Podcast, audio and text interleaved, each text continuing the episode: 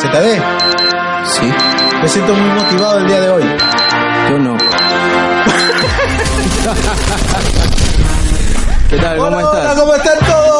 Bienvenidos a un programa más de Vago Sin Sueño. ¿Qué aquí tal? ¿Qué tal? ¿Qué tal? ¿Qué tal? Hola, yo soy ZD y espero que todos se encuentren bien. Hoy día es un día más en nuestro podcast después de haber pasado una temporada de 10 entrevistas que hemos hecho desde octubre de Cerberus. La miércoles 10. Lo logramos, ¿te acuerdas cuando no hacíamos ni una?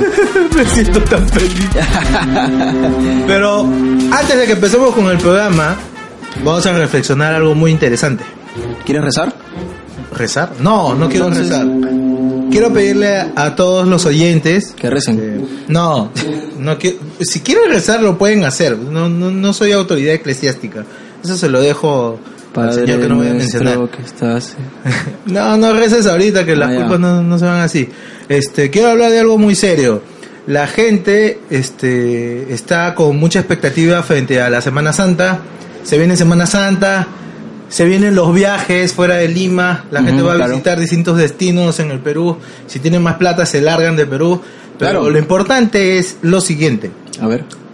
que hay gente que por querer ahorrar algunos soles en su viaje ¿Ya? omiten ciertas este, cuestiones que deben de ser este, tomadas en cuenta, como por ejemplo un orientador local, Ah. un guía, ¿no? O en todo caso pedir información en una caseta de información turística del destino al que vas a visitar, o antes de que viajes recopila información. Este, vete con un poblador si vas a ir a algún lugar fuera de Lima, que sea un lugar pequeño, que no tenga guías, que no tenga orientador local, vete con un, con un poblador, ¿no? Por una propinita que te oriente, que te guíe, que te lleve hacia dónde vas a ir, para que no camines, este, así, este, En la sin, nada. sin rumbo, ¿no? Este, sin prepararte hacia lo inhóspito del terreno, porque hace poco vi la noticia de un señor, de un psicólogo que viajó de Iquitos para disfrutar de un viaje familiar aquí a, a Lima, se fue a Marcahuasi, ¿no? Y en la meseta de Marcahuasi, el señor por la neblina se separó de su mujer y sus dos hijos. La señora al ver que no se encontraba a su esposo por la neblina, decidió regresar hacia el pueblo.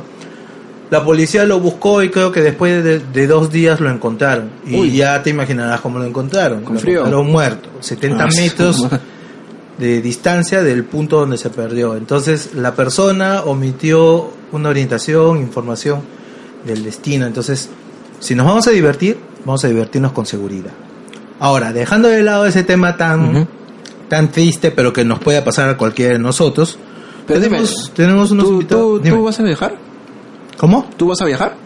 Mm, No tengo en mis planes viajar porque por una cuestión médica voy a tener que posponer viajes por el momento, pero la gente que sí lo puede hacer o que sí tiene la intención de hacerlo, les pido encarecidamente que soliciten información del Bueno. destino que van a visitar. Un poquito antes de continuar con nuestros invitados que están aquí ya esperando, están muy ansiosos de hablar. Desde hace rato, Sí, estamos hace rato esperando porque bendito programa. cómo nos ha fallado hoy día la máquina y eso que es una Magda madre, que joda. Te iba a decir algo, este, bueno, a ti a quienes nos escuchan, no se olviden, por favor, compartan nuestro podcast. Sí, no se ven egoístas, compártanos, Sí, por favor. Dale un compartir en tu Facebook, en tu Instagram. No te cuesta nada. Tenemos un blog en WordPress que tiene el mismo nombre. Compártanos. Tenemos un Twitter que nadie lo usa, pero ahí está. Compártenos. Poco a poco estamos subiendo a YouTube hasta los videos de esto. Compártenos. Si no te gusta el podcast, igual compártelo, a otro le gustará. En venganza, en venganza, compártelo. Exacto, es eso. Bueno, Cervero, ¿Quiénes son nuestros invitados el día de hoy? son dos amigos, uno se llama Renzo y otro se llama Alexander. Viene representando a Arenales Podcast. Exacto. Bienvenidos, vale. chicos. Chicos, ¿qué tal? ¿Cómo se encuentran hoy día? ¿Qué tal chicos? ¿Cómo están? Muchas gracias por la invitación hoy día, justamente al Vago Sin Sueño. En este caso, bueno, me llamo Renzo, Renzo Carrasco, eh, pertenezco a Arenales Podcast y justo también está a mi costado. Alexander Peña. Eh, bueno, también soy miembro de Arenales Podcast y otros podcasts, por ejemplo, Hablemos con Spoilers y hay otros proyectos que van a salir dentro de poco. Eh, no, en serio. Alexander, te veo bastante animado hoy día. Bueno, así soy regularmente. Eh, sí, ¿Quién de los dos fue el que tuvo que demorarse hoy día? eh, acá quien, quien habla, porque... ¿Qué pasó, Renzo? Chismoso. me- confié mucho de que podía llegar temprano, pero siempre Lima es impredecible. Lima traicionera con su tráfico de muerte. ¿Qué? ¿De dónde han venido, Renzo? Yo vivo por Lima Sur, o sea, por Villa María. Ah, pero estás. Sí, yo sí llegué Cerca. rápido. En ese caso tuve que esperar a Alexander porque no conoce mucho Lima Sur, así que debido a ese el tiempo que llegamos hoy. ¿Y tú, Alexander? Yo vengo desde Los Olivos, de la avenida mm, Angélica Gamarra como universitaria, ¿no? Ah, la tropicazo. Ah, tú, tú sí te sabes esa ruta ZD. Sí, antes vivía por allá, por la zona de Izaguirre también. Chicos, ¿ustedes hace cuánto que se conocen ya? Mm, A ver, eh, si nos... Claro, a ver, si, nos, si lo planteamos desde las redes sociales, ¿no? que tuvimos contacto, sería de noviembre más o menos, justamente por el podcast que tenemos en común, ¿no? Arenales Podcast y cuestión personal ya de vernos cara a cara, pues sería ah, diciembre. Claro, diciembre cuando grabamos en la tienda. Sí, eso es lo que ustedes me comentaban hace un rato. Ustedes hacen el podcast, pero no lo hacen presencial. No es como, bueno, el caso de nosotros. No como nosotros que chinchosos los invitamos hasta, la- hasta el fin de Surco para que vengan a grabar acá. ¿Cómo es que graban su podcast? No, en nuestro caso, como hubo dos temporadas, sí, porque ¿Ya? la primera vez arrancamos cada uno en su casa mediante Discord. Y grabábamos ahí este, ciertas horas, depende del horario de cada uno. Y estábamos cuatro o cinco personas grabando, todo bien. Hasta que luego encontramos un, un cobijo, una pequeña casa, que es una tienda de cómics, que ya falleció. Eh, ¡Ah, su... sí, sí, sí. Que en paz descanse. Lo... Que en paz descanse. Justo era el dueño de la tienda. Sea, ¿Tú eres el dueño? Sí. ¿Y ¿Qué pasó con tu tienda? Ah, Es una larga historia, de verdad. Es- Lo dejamos para después, lo dejamos para después. Sí, creo que para después va el tema. Pero yo, yo lo recuerdo. grabamos ahí en físico y fue donde conocimos ya a Alexander, a Barbón, a, Jos- a José, a Yoichi. Y, bueno, y nos, nos empezamos a grabar en sí en vivo Ya. mediante un celular. Así de random suena eso, pero y ahora hemos vuelto al formato otra vez de Discord y estamos haciendo ahora un poco mejor con el tema. Explícame algo. ¿Qué es Discord? Desásnanos. Bueno, a ver, Discord, bueno, yo tampoco tengo muy claro qué cosa es Discord, ¿no? Pero... eh, Entonces que nos desasnen a todos. Claro. Vamos a buscar en Google. Lo, lo pueden dejar ahí tal vez en los comentarios, ¿no? tal vez alguien tiene un mejor concepto de Discord y nos explica, pero en fin, en, en nuestro caso lo usamos para grabar, ¿no? Pero he visto más que se usa en, por ejemplo, Estados Unidos y, o las comunidades a veces de, de Twitch, eh, se manda, a veces cuando se suscribe, eh, eh, veo que le mandan su canal de Discord y ahí los fanáticos entran y inter- interactúan entre, entre ellos, pero más se usa para videojuegos.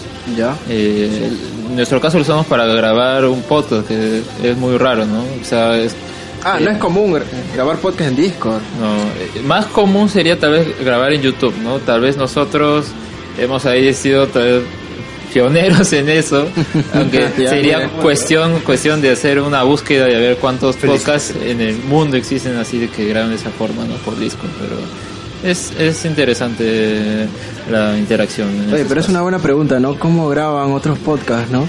Ah, sí. Porque yo, yo siempre pensaba que todos grababan con su micrófono, cada uno. Ya tendremos la ocasión de, de encontrarnos con el invitado que maneje ese tema. Ya mencionaron por ahí un nombre. Sí, hablaron ustedes del barbón friki.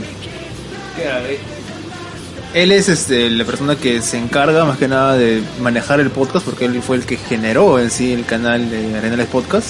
Él crea el podcast originalmente, Sí, ¿no? es, es una larga historia que justo vamos a comentarlo cuando lleguen los Arenales Podcast Origins. vamos a mencionarlo. Eh, en sí creo que la otra persona especializada también en el tema de podcast es Luis Mendoza, que es una persona que sabe un montón de podcasts peruanos, también este, eh, está en el extranjero. Creo que el extranjero lo conoce mucho más. Luen, Sí, Luis Mendoza. además ha sacado un libro al respecto, ¿no? Eh, entrevistando a distintos eh, creadores de podcast a lo largo de estos últimos años. ya. eh, y que justamente lo lanzó es el año pasado, 2017, ¿no? Eh, con él y, y yo somos fundadores de, de Hablemos con Spoilers, a otro podcast al cual pertenezco y en el cual de los fundadores, recalco, quedamos, ¿no? Porque ya hemos integrado a más gente en el camino. Actualmente somos seis miembros activos, ¿no? Alexander, ¿tú cómo llegas al mundo del podcast? ¿Cómo llegas a escuchar los primeros podcasts? eh, mi primer podcast eh, sería con uno de, de Langoy sobre Mad Max. Eh, y es gracias a que este podcast lo subían a la página de utero.p. Claro. Eh, es ahí que empecé a escucharlos, ¿no? Y un día vi un post en, en su fanpage eh, de, de Útero, escucho el audio y me interesó, ¿no? Lamentablemente en ese momento no fui a ver la película y por suerte al menos no spoilearon mucho sobre ella, así que lo pude escuchar normal. Pero me gustó eh, la química que tenían en ese momento los miembros de Langoy, ¿no? Y a partir de ahí pues eh, conocí ese... eh, El mundillo del podcast, ¿no? Y justamente ya que ellos saludaban en diferentes podcasts, ahí bueno sabía que existían más en, en- en el Perú, ¿no? Poco a poco, bueno, ya fui escuchando otros hasta que salió eh, del mismo grupo el Langoy, porque lo, el Langoy tiene así como su grupo de fans. nació este otro grupo, hablamos con spoilers y ahí hicimos nuestro podcast, ¿no? Eh, ya en 2016. Y esa esas temáticas que manejan ustedes en, estos podcasts es este más que nada el tema que tiene que ver con animes, cómics o hay algo mucho más allá. ¿Qué es lo que realmente motiva a, a Arenales Podcast, por ejemplo, en temáticas? No por ser una mayor cantidad de temas que se han mencionado, sino por la esencia con la que los unen ahí. ¿Qué es lo que los motiva a estar ahí juntos? Sí, la mayoría, el contenido básico, es decir, mainstream de todos los podcasts, es hablar de cine, hablar de cómics, hablar de videojuegos. Pero justo un tema que no veíamos era, acá en- específicamente en Lima, era hablar un podcast netamente de anime. Porque, Ah, no existe otro. o sea, bueno, que yo sepa, no, no hay otro anime. O sea, lo tocan a veces como un capítulo dentro de otro podcast, pero no es que todas las semanas hablen de anime nada más. O sea, en, este- en, en España sí hay unos, en Chile también creo que había otro, en México también hay otro, pero exactamente en Perú no hay uno así pionero o que diga, este podcast hablan de animes todos los, todas las semanas y eso va a ser el tema principal. Y en nuestro caso dijimos, oye, pero en un friki ve animes. Alexander sabe un montón de animes. José Vélez no sabe tanto de animes, pero como que balancea el tema de que unos que saben y otros que no, para que puedas aprender de los demás. En mi caso tampoco soy tan, tan fanático de anime antes, ahora sí me he puesto un poco al día. Y eso es el tema principal que nos une a todos. O sea, hablar de eso, de hablar de los temas que nos gustan, animes de repente antiguos, algunos de la temporada, que es a lo que estamos yendo mayormente en estos últimos capítulos. Evaluar qué es lo que más nos gusta, ya sea tanto el soundtrack, tanto también este, la animación que tiene, los directores. No solamente es eh, resumen de capítulo y punto, sino ver qué hay detrás de eso. O sea, y eso es que tratamos de complementar también para que alguien que de repente no conozca ese anime lo motive a buscarlo y de repente al escucharnos sobre ese tema pueda ir por otros animes más justamente del mismo género o también de la misma animación o el mismo contenido para que pueda ser mucho más chévere lo que pueda ver más adelante. Ah, qué chévere. El anime se vuelve ya como un. casi un documento, una referencia cultural de Japón, ¿no? Porque muchas cosas de lo que ves. bromas, formas de comer, formas de hablar, formas de llorar, de reírse en los animes. A veces uno lo ve gracioso, pero en realidad muchos japoneses son así realmente, ¿no? Medio espontáneo. Por ejemplo, Sí, algo que sí, un amigo me decía una vez, ¿te das cuenta que Goku come bastante y come con la comida caliente? No es que sea raro, sino allá en Japón la gente come con la comida caliente, realmente, me come así, rapidísimo, ¿no? Me decían varias cosas lo que ves en el anime, no es que sea, lo han hecho a propósito, sino es, es tal cual es su cultura, ¿no? Y creo que a la gente le parece, bueno, al menos a mí cuando yo vi hace años, años realmente, ya no he vuelto a ver anime hace... Creo que les dije a ustedes por cuando estábamos coordinando de que de anime solo conozco Dragon Ball y el Dragon Ball antiguo porque ahorita Hay ya están nuevo, una versión nueva. ¿Qué nos pueden decir al respecto? del Dragon Ball ese No sé qué será, yo estoy perdido. Acá los especialistas son ellos. Bueno, sí. eh, claro, es- yo creo que de cierta forma cada persona está en contacto con lo que es el anime, ya sea en su infancia en distintas etapas o incluso, ya bueno, en la actualidad diría que hasta de cierta forma se ha degenerado ya con esto de los memes, pues ahí ya uno ya está en contacto con eso, ¿no? Eh, así que creo que no todas las personas, o mucho, no, no existe una gran cantidad de personas que son ajenas a este, este mundo de la animación japonesa. ¿no? Y una parte también de, de Arenales Podcast es eh, querer que este, estos productos, eh, los, los animes, sean también eh, reconocidos como, como son las películas, ¿no? Por ejemplo, las películas que los fanáticos de la película, los cinéfilos, ¿no? Ellos saben todo sobre los directores, actores, guionistas, todo que está detrás de eso, ¿no? En cambio, en los animes, eh, diría al menos que acá en la comunidad peruana no existe mucha gente que va más allá de eso, ¿no? Es simplemente se queda en la animación, les gusta, o a veces el fanservice y, y nada más, ¿no? La, la chacota y todo eso. En cambio, por ejemplo, hay otras comunidades eh, como las de Estados Unidos en las que veo que sí se enfocan mucho en esos aspectos y uh, tal vez de cierta forma el, uno de los objetivos de Arenales Podcast sea cultivar al público en esos aspectos que se, sería muy, muy bien y, y que equilibraría las cosas, ¿no? Porque a veces eh, que se valore al anime de esa forma distinta es como que es un subproducto no, no, o que no alcanzaría eso, ¿no? O sea, es cierto que es muy masivo actualmente, pero eso no significa que todos los productos de, que vienen del anime o de Japón sean real, eh, necesariamente malos de por sí. Aparte, también este, lo que queremos dar en Arenales es, hay animes también que no son tan populares o tan conocidos, pero tienen una historia muy, muy alucinante. Hoy hicimos capítulos especiales de esos animes que no acá la comunidad no los conoce mucho, pero nosotros como podcast queremos que el resto también sepa que, oye, hay animes también, no obstante todo lo que es móvil, los que son este comedias infantiles, todo el estereotipo del anime que puede tener una persona que no conoce mucho el medio, pero en sí darle que, oye, hay otros animes que tienen historias muy buenas, que tienen cosas que pueden ser alucinantes, que puede hasta no ser nada convencional de lo que uno puede ver normal, sino puede ser algo muy, o sea, puede ser una obra de arte, por así decirlo, que tiene muy buenos gráficos, muy buenos soundtrack, y eso que también queremos darle también al público. ¿Cuál es, Renzo? ¿Cuáles son los animes que tú más ves o que más te gustan? A ver, en mi caso yo suelo elegir un anime en base a la historia. Porque ¿Ya? me, me, gusta mucho el tema de las, los guiones que tiene uno, cómo se desenvuelve, los giros que tienen en una historia. En este caso, con el podcast hemos tenido que ver animes que tienen una muy buena historia geniales, como otros animes que son, pero ¿para qué, para qué, para qué los vi? Pero tengo que verlos para evaluarlos. Ah, no hablan solo de lo que ya están viendo, sino se preparan ustedes, van como trabajo, como chamba, ya lo tienen. Intentamos, ¿no, Alexander?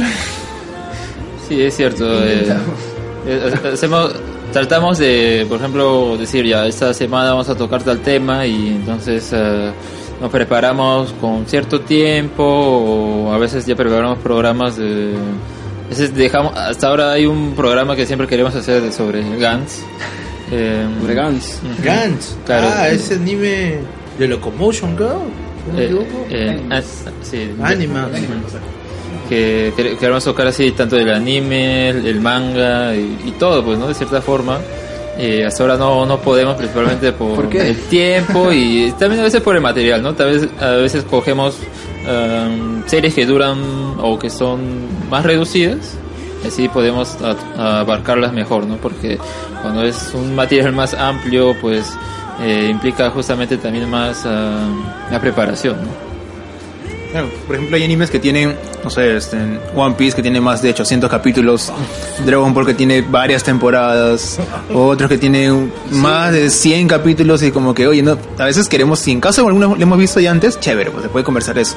Pero si en caso no hemos visto nada, como que elegimos unos animes que tengan 13 capítulos o 10 capítulos o 20 ya, y nos podemos analizar esos y cosas que también una persona que de repente no tiene mucho tiempo lo puede, aunque sea ver esos pequeños, y ya cierra todo un arco entero. Entonces, por ejemplo, ¿cuál sería cuál sería el anime más pequeño que han podido comentar, por ejemplo?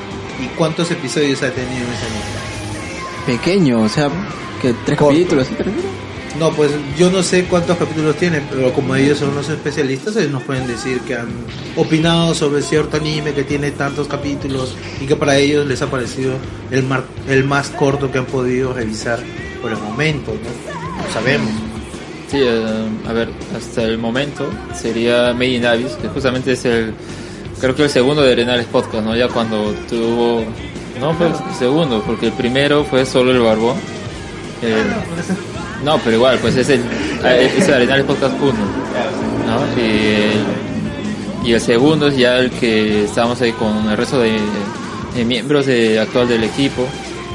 Y la serie consta de 12 capítulos, justamente creo que ya había terminado, entonces era un poco más fácil eh, poder eh, tratarle y la, habí- la habíamos visto ah, todo, así que era más, fácil. Creo que es un buen intento de lo que quisimos hacer, ¿no?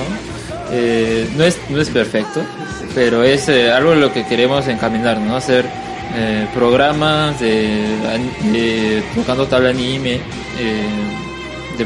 corta duración principalmente para que todos podamos eh, a- a- hablar sobre él, ¿no?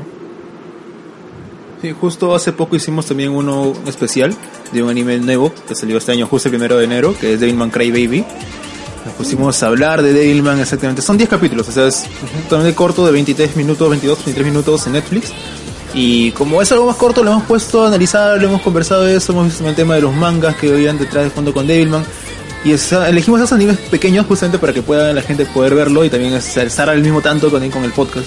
Pero ¿cómo puedes estar tan al tanto del anime que sale? O sea, ¿compras o buscas en internet? Ya, es un tema muy este, muy importante que justo hicimos un podcast netamente de eso, o sea, del tema del este la piratería o el tema de compras animes acá en Perú, cómo es el consumidor anime en Perú. Si bien hay plataformas ahorita, igual que en Netflix, también hay uno para animes, que es este Amazon Prime, no, Amazon este ¿Cuál es el de Amazon? Amazon Prime. Amazon Prime para animes Ya, y Crunch eh, Amazon antes tenía Anime Strike, que lo cerraron, porque principalmente el sistema que, que usaban era uno en el que, o sea, tú tenías tu cuenta Prime de Amazon y aparte tenías que tener tu cuenta sobre Anime, Anime Strike, o sea, era tener dos cuentas y pagar simultáneamente por esas y eh, recién poder disfrutar de los exclusivos que tiene Amazon, ¿no? Y al final lo terminaron cerrando y nada más está en Amazon Prime, ¿no? Porque Amazon Prime tiene más capítulos, animes o series que el mismo Netflix. Diría que, a ver, los animes de temporada siempre cuando salen ya en Japón, eh, y eso es lo que veo más en la comunidad de, de Estados Unidos o norteamericana, es que cruzan los dedos para que no caiga en Netflix, principalmente porque el sistema que tiene Netflix es que este lo saca cuando le da la gana y lo saca a veces, depende de la duración del anime, ah, lo saca ya una parte en tal fecha y después de unos cuantos meses eh, la segunda, ¿no? Y es como que eh, ha- hace un poco lo que quiere, ¿no? No En cambio-. Y en cambio, por ejemplo, el, creo que el más conocido y el que ha, con los años ya ha madurado es Crunchyroll, que es el que licencia más animes para el resto del mundo. Y en segundo lugar estaría el de Amazon, el intento de Amazon. Amazon, por ejemplo, tiene más animes que... e- e- ellos lo que hacen es licenciarlos ¿Ya? y hacer simulcast. O sea, eh, por ejemplo, la fecha de estreno de un nuevo capítulo del anime son los viernes. Entonces ellos también lo sacan los viernes con una diferencia horaria, ¿no? Y así uno puede tener, eh, seguir semanalmente la serie, ¿no? En cambio Netflix, como menciono, lo que hace es sacar estos estas series ya una vez terminado y ya ven en qué fecha lo ponen, a veces ah, el lapso entre estos dos lanzamientos es bien amplio, ¿no? Y también por lo que están apostando Netflix actualmente es licenciar o mucho ah, invertir dinero ya pero directamente con los estudios, ¿no? Y decirle a estos que eh, tengan animes preparados exclusivamente para su, su plataforma. Y es este uno de ellos, como por ejemplo Devilman, Crybaby, que es de este año, ¿no? Y este año, bueno, al menos salió en las noticias, y piensan invertir más en este campo. Yo recuerdo que antes, o bueno, no sé cómo será, pero antes la gente compraba ovas en los kioscos acá en Lima. Claro, si, si bien Alexander mencionó el tema de la parte ilegal, porque es una, tienes que pagar tu cuenta para ver eso, es la otra parte que es la ilegal, La piratería, que es la, que, la masiva. que es la que mayormente acá en Lima, Perú, es la que mayormente reina. O sea, tú puedes ver un anime tanto ilegalmente en YouTube, tú puedes verlo también en, este, en Anime FLB, en este, JK Play, en un montón de páginas que también este, muestran animes. Ahí mismo en Facebook, creo que lo comentabas, Cerberus, que estabas viendo también este, Dragon Ball Z. Sí, estaba viendo Dragon Ball la primera temporada, del episodio 17 al 24. Y en Facebook todavía, ¿eh? tuve- que nunca tuve la oportunidad de verlo así completo. ¿Cuál primera temporada? ¿De Dragon Ball? Dragon Ball. ¿Del Dragon Ball Dragon Ball o Dragon el de Ball, Super? Dragon Ball, cuando Goku era chiquito con Krillin y terminan de entrenar con el maestro Roshi y se van a su primera pelea de artes marciales. y aparece el peleador este Jackie Chun. Ah, ya, es que era Roshi. maestro Roshi, por ejemplo. Ah, Entonces, para mí todo eso es un misterio, porque mi mente me, mi mente me juega malas pasadas, así que si mi familia me está escuchando, no es que solamente creo. tengo fallas este, de memoria con los recuerdos familiares, ¿eh? es con todo, por si acaso, es con todo. Es, sea, lo viste en Facebook, a veces sea, las aplicaciones o tanto las páginas llevan también el anime para otros lados. Ah, antes, si bien en la época 2000 el tema de la compra y venta de animes era fuerte, tanto en polvos azules como en los mismos arenales, ahora por el tema del el alcance de las redes, internet para todos, es lo que ahora permiten que uno lo ve más que nada en páginas Claro. y ya no sea tanto la venta en CDs. Quizá algunos que otros lo compran ya por el tenerlo en casa, coleccionarlo, pero Yo compraría, por ejemplo. pero ha bajado, porque tú puedes colocar un torrent y lo bajas en HD, en 1080 y lo tienes en tu casa, lo puedes llevar en el celular para verlo y como que ya los tiempos han cambiado. Pero una cosita, Como cambian los tiempos. me hablaban de Amazon Prime. Eh, ¿Cuánto cuesta pagar eso al mes?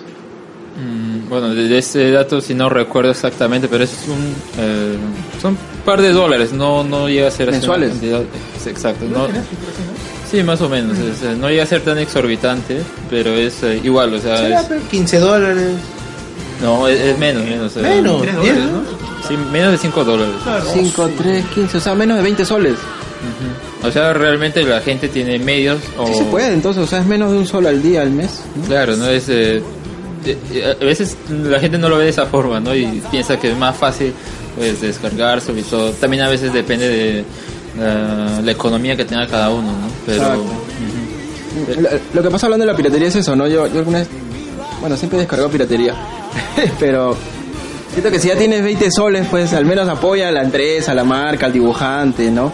O sea, con esas 20 lucas al menos estás apoyando todo el mercado, ¿no? Que crezca, ¿no? Claro, si, eres, si no tienes 20 lucas, fue de hecho, pues la piratería no es de otra, pero si ya tienes al menos 20 lucas para gastar y te gusta y ves todos los días, como que ya no sale tan, caro, ¿no? Al menos te ahorra estar yéndote a comprar, buscar, descargar 6 horas un, un video, ¿no? claro, un torrent de las, una serie de 24 capítulos. Y de paso lo ves en buena calidad también, que es la idea. Así es. Y, o sea, si bien hablemos de anime, también el tema de los. Si hablamos de piratería, el manga también es algo fuerte acá también en Lima.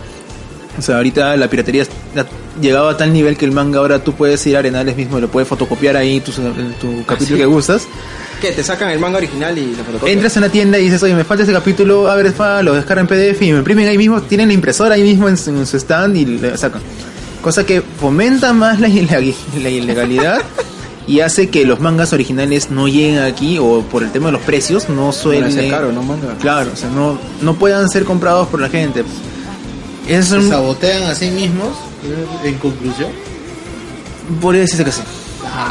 O sea, no hay, no hay apoyo a autores, salvo, salvo o sea, si uno quiere apoyar a un, un, este, comprando anime original, la única manera que puede hacerlo ahora o más fácil es mediante, este, como comenta Alexander, como Amazon Prime o Crunchyroll.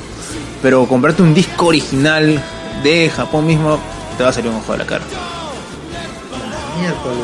Claro, uno licenciado, ¿no? Porque, eh, como menciona, la comunidad de, de Estados Unidos es... ah, ahí, también lo- los mercados ven interés por, eh, por la gente, entonces ellos van y entregan, por ejemplo, he visto que hay una distribuidora de, de animes clásicos que saca sus compilados, por ejemplo, de Devilman, la serie de...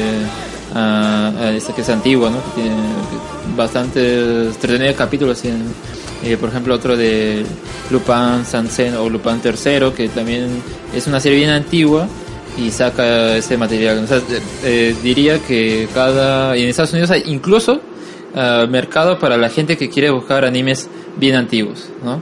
Y otro, bueno, ya acá que Renzo menciona lo del manga, diría que ah, aparte de la comunidad de Estados Unidos, la comunidad española también es eh, un mercado interesante para la gente porque ahí licencian los mangas, ¿Qué las traducen? Claro, los traducen y acá lo que llega es justamente eso. Acá, acá ni siquiera hay editoriales que puedan licenciar ese tipo de material y eh, llegan, son caros, pero o sea, vale la pena porque tienen una muy buena calidad de, de papel y todo. No es como menciona acá Renzo sobre este ejemplo en Arenales, ¿no? que si uno ha, vi- ha ido a Arenales y ha estado por el tercer piso, estoy seguro que eh, al- escuchar esta parte habrá identificado qué tienda es. Tira dedo, tira dedo de una vez. El nombre, el nombre, quiero nombres. Ya lo lanzamos en el podcast también, así le metimos casi como media hora hablando de la tienda harta. Anda, ¿y no Cesaro? No, es verdad que no. Porque, o sea, es- son- son ilegales, o sea, son ilegales, son en contra de la ley, o sea, no. Pero las demás tiendas no pitean por eso. Que eh, las demás tiendas también venden su propio... O sea, ellos al menos son más caletas, se puede decir, porque ellos ya tienen ahí su, su material y ya hecho. No es que tienen ahí... No son, más, con- no son tan conchudos como esta tienda. Ah, ah, vaya. Cosa Sí. que el consumidor que quiere comprar mangas originales tiene opción, o sea, compras bueno, por tema de precios. Tienes a uno que te venden 2 por 20 creo en un manga Ya. y uno un tomo solo que te puede costar desde 30, 40 soles, sea, 50. Claro, Y, a- y uno que no conoce mucho dice, oye, mejor compro el 2 por 20 porque me sale más económico, tengo más para leer, pero... Y no, y no quiere preguntarse, porque me imagino que le debe venir la pregunta a la cabeza. ¿Por qué tan barato? barato. ¿No? Y no creo que se mientan diciendo, no, seguro es antiguo y por eso cuesta más barato. No, no. Pues el tema también es, mediante el podcast queremos decirle a la gente, oye, hay opciones que puedes comprar, apoya también al autor mismo, a las casas editoras que están haciendo ese trabajo, que sacan un punche para hacerlo y compren originales. Pucha, ese tema de la informalidad ya es algo, es una plaga genérica. O sea, no solamente en el rubro de, del anime y el manga, o sea, es algo completamente general. Y me parece que es parte de la cultura latina en realidad. Este, no sé si, si te acordarás ZD, antes habían en los kioscos unas revistas de Dragon Ball que venían en una pasta roja, que Claro, era de Dragon Ball España. Z. Claro, sí me acuerdo. que cuando veíamos en la tele este la batalla qué cosa era era la batalla contra Freezer creo. Ya. siempre siempre en el canal 4 la batalla con Freezer eh, llegaba a un punto en el que ya no daba más. Se repetía toda la serie y se, y se repitió como de tres veces 4, creo tres veces viste morir a Piccolo y nada más ¿no? Entonces, nunca llegaste a ver a Goku convertido en Super Saiyajin Ya, ¿Quién nos, quién salvó de esa frustración? La piratería. Salieron estas revistas que yo las tengo en mi casa, yo las he comprado. Las ahí. tengo ahí amontonadas, ahí todavía las tengo.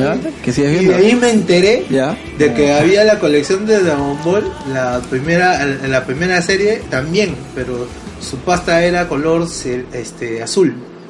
Pero al final nunca lo llegué a ver un kiosco, me dijeron que tenía que ir este escuché por ahí cuando era chivolo, escuché que era Arenales, tenía que llegar a Arenales a comprar.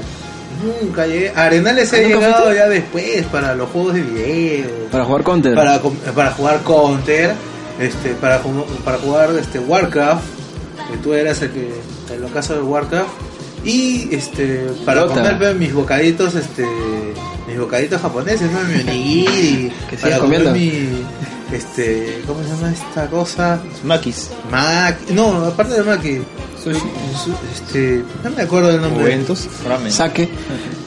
Onigiri. Este, onigiri y Ah, también había come. otro, un dulcecito. No me acuerdo ahorita el nombre. Ya, Dango. Daifukumochi. Ya está, ya me acordé. Daifukumochi. Aquí caleta, eso sí.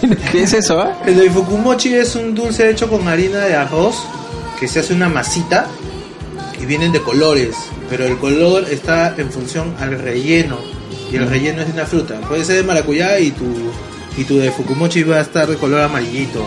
O puede ser de fresa con chocolate y tu cobertura va a ser este roja. Y viene con crema pastelera en el medio. Y es totalmente más sabrosa que el mochi que es más simple y que tiene este sabor de fruta y tiene un rellenito así. hasta ahí nos han este hasta ahí nos han llegado los japoneses con, con su cultura o sea Sí, está- sí, viste en Arenales en Arenales es ¿no? tan integrado el tema de la cultura este eh, oriental que tenemos ahí comida coreana, ¿no? Y la gente que consume el K-pop, ¿no? Y tenemos a los este, que consumen anime, consumen mangas y compran sus este, figuritas de, de PVC, ¿no? Coleccionables o compran sus vestimentas o compran sus artilugios, espadas, un montón de cosas. Tienes gente que este intercambian tarjetas, ¿no? Aunque ahora creo que está prohibido intercambiar tarjetas en el sótano de- del centro comercial de Arenales. Sí, está prohibido eso ahorita. Está ¿Cómo, cómo? prohibido jugar también este juego No entiendo, de- ¿por qué?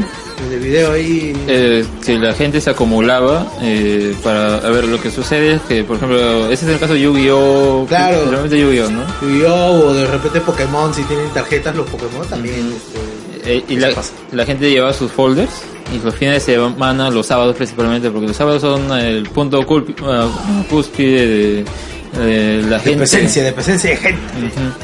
Y la cosa es que ahí la gente llevaba sus folders y pues ah, se acumulaban todo eso y no permitían el paso.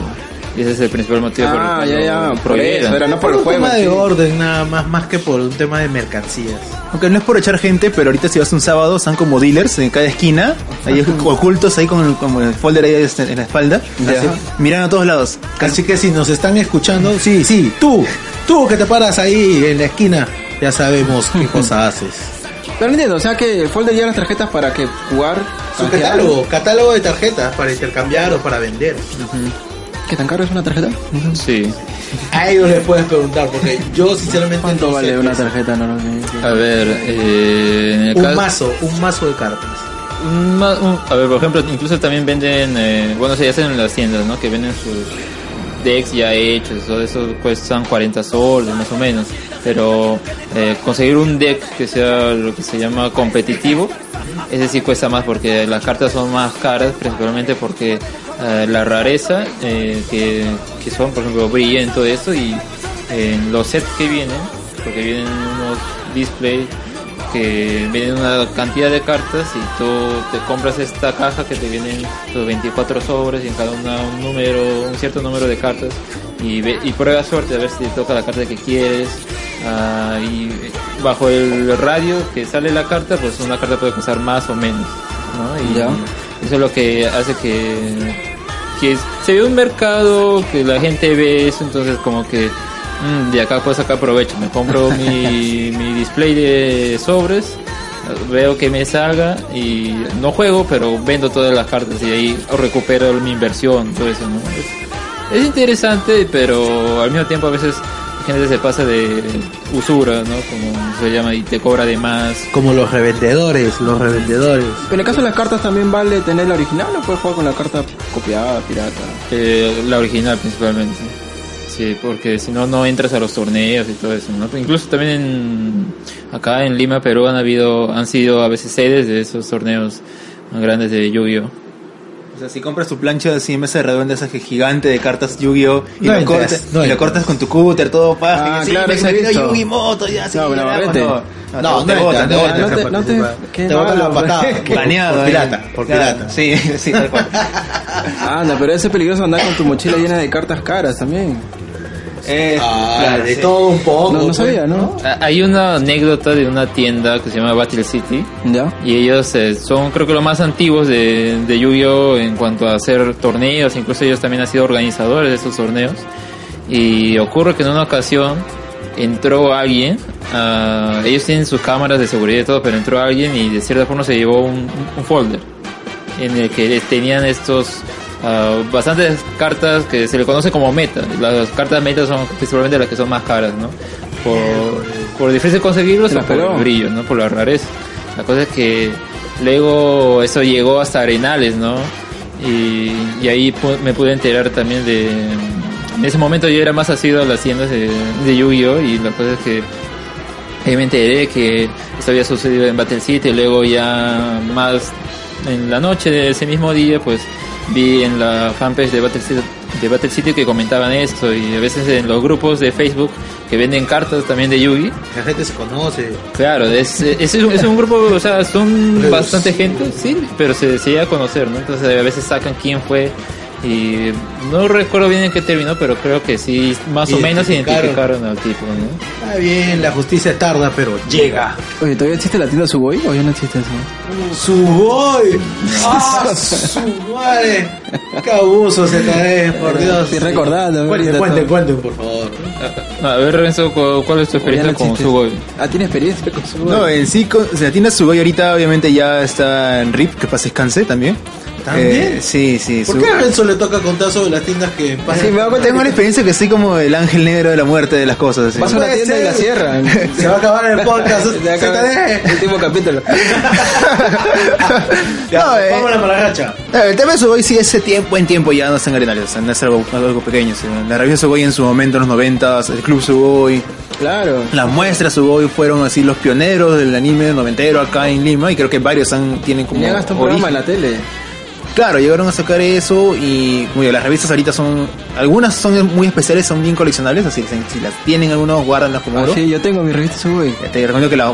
eh, Empieza sí, a, a quitarle la- la- las, oreji- las orejitas que se hacen en la hoja. Sí, cuídalo, es- en serio, sí. en serio. Ponlo en vídeo y subástalo. Hay ediciones como la de Evangelion que es difícil conseguirla, pero si la tienes en buen formato, se guarda porque eso es una reliquia ahorita. Yo guardo la Sugoi con el. eh, Con... Venía un manga ahí chiquito, ¿no? peruano parecía, porque eran, Ah, man- eran mangas peruanos, ahí venía de regalo. ¿Mangaka? No. Mangaka creo que se llama. Algo así. No, No no, no, recuerdo, no, no, recuerdo no, chiquito. Con todo y con la bolsa y con los stickers y todo. Mierda, tú, Supo- es que yo de chivolo tú, pensaba. has, tú sí has hecho tu tarea, ¿no, ZD? No, es que yo si chivolo siempre pensaba, decía, algún día valdrá y no hay por Yo solo sé Dragon Ball.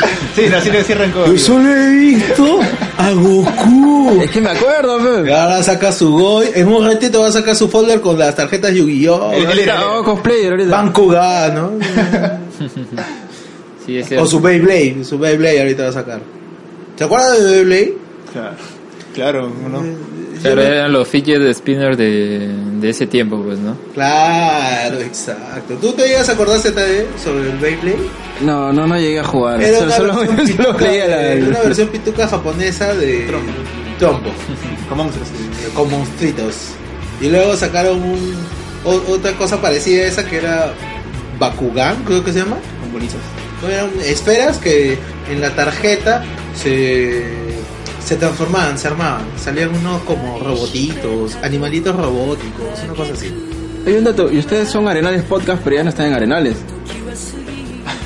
¿No? Cuando yo tuve la historia triste. Lo que Renzo sea el especialista acá esta noche. Es un tema mortal. deja que- Sí, que- los seas mortales para mí.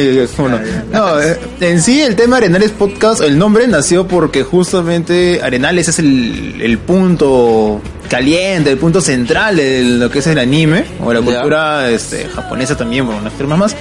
Y decidimos llamarlo por eso, Arenales, justamente porque Arenales se vende un montón de cosas de anime, muñecos de colección, DVDs, mangas, que sea piratas, pero era por eso, Arenales Podcast. Ya luego, después, así por casualidades de cosas del, del tiempo, se nos encontramos un lugar, en este caso la tienda que manejaba con otro pata más. Ahí empezamos a grabar todos los viernes, ya dentro de Arenales, era como Arenales Podcast graba en Arenales. O sea, ya era, era, era, era hype, o sea, era, era emoción eso.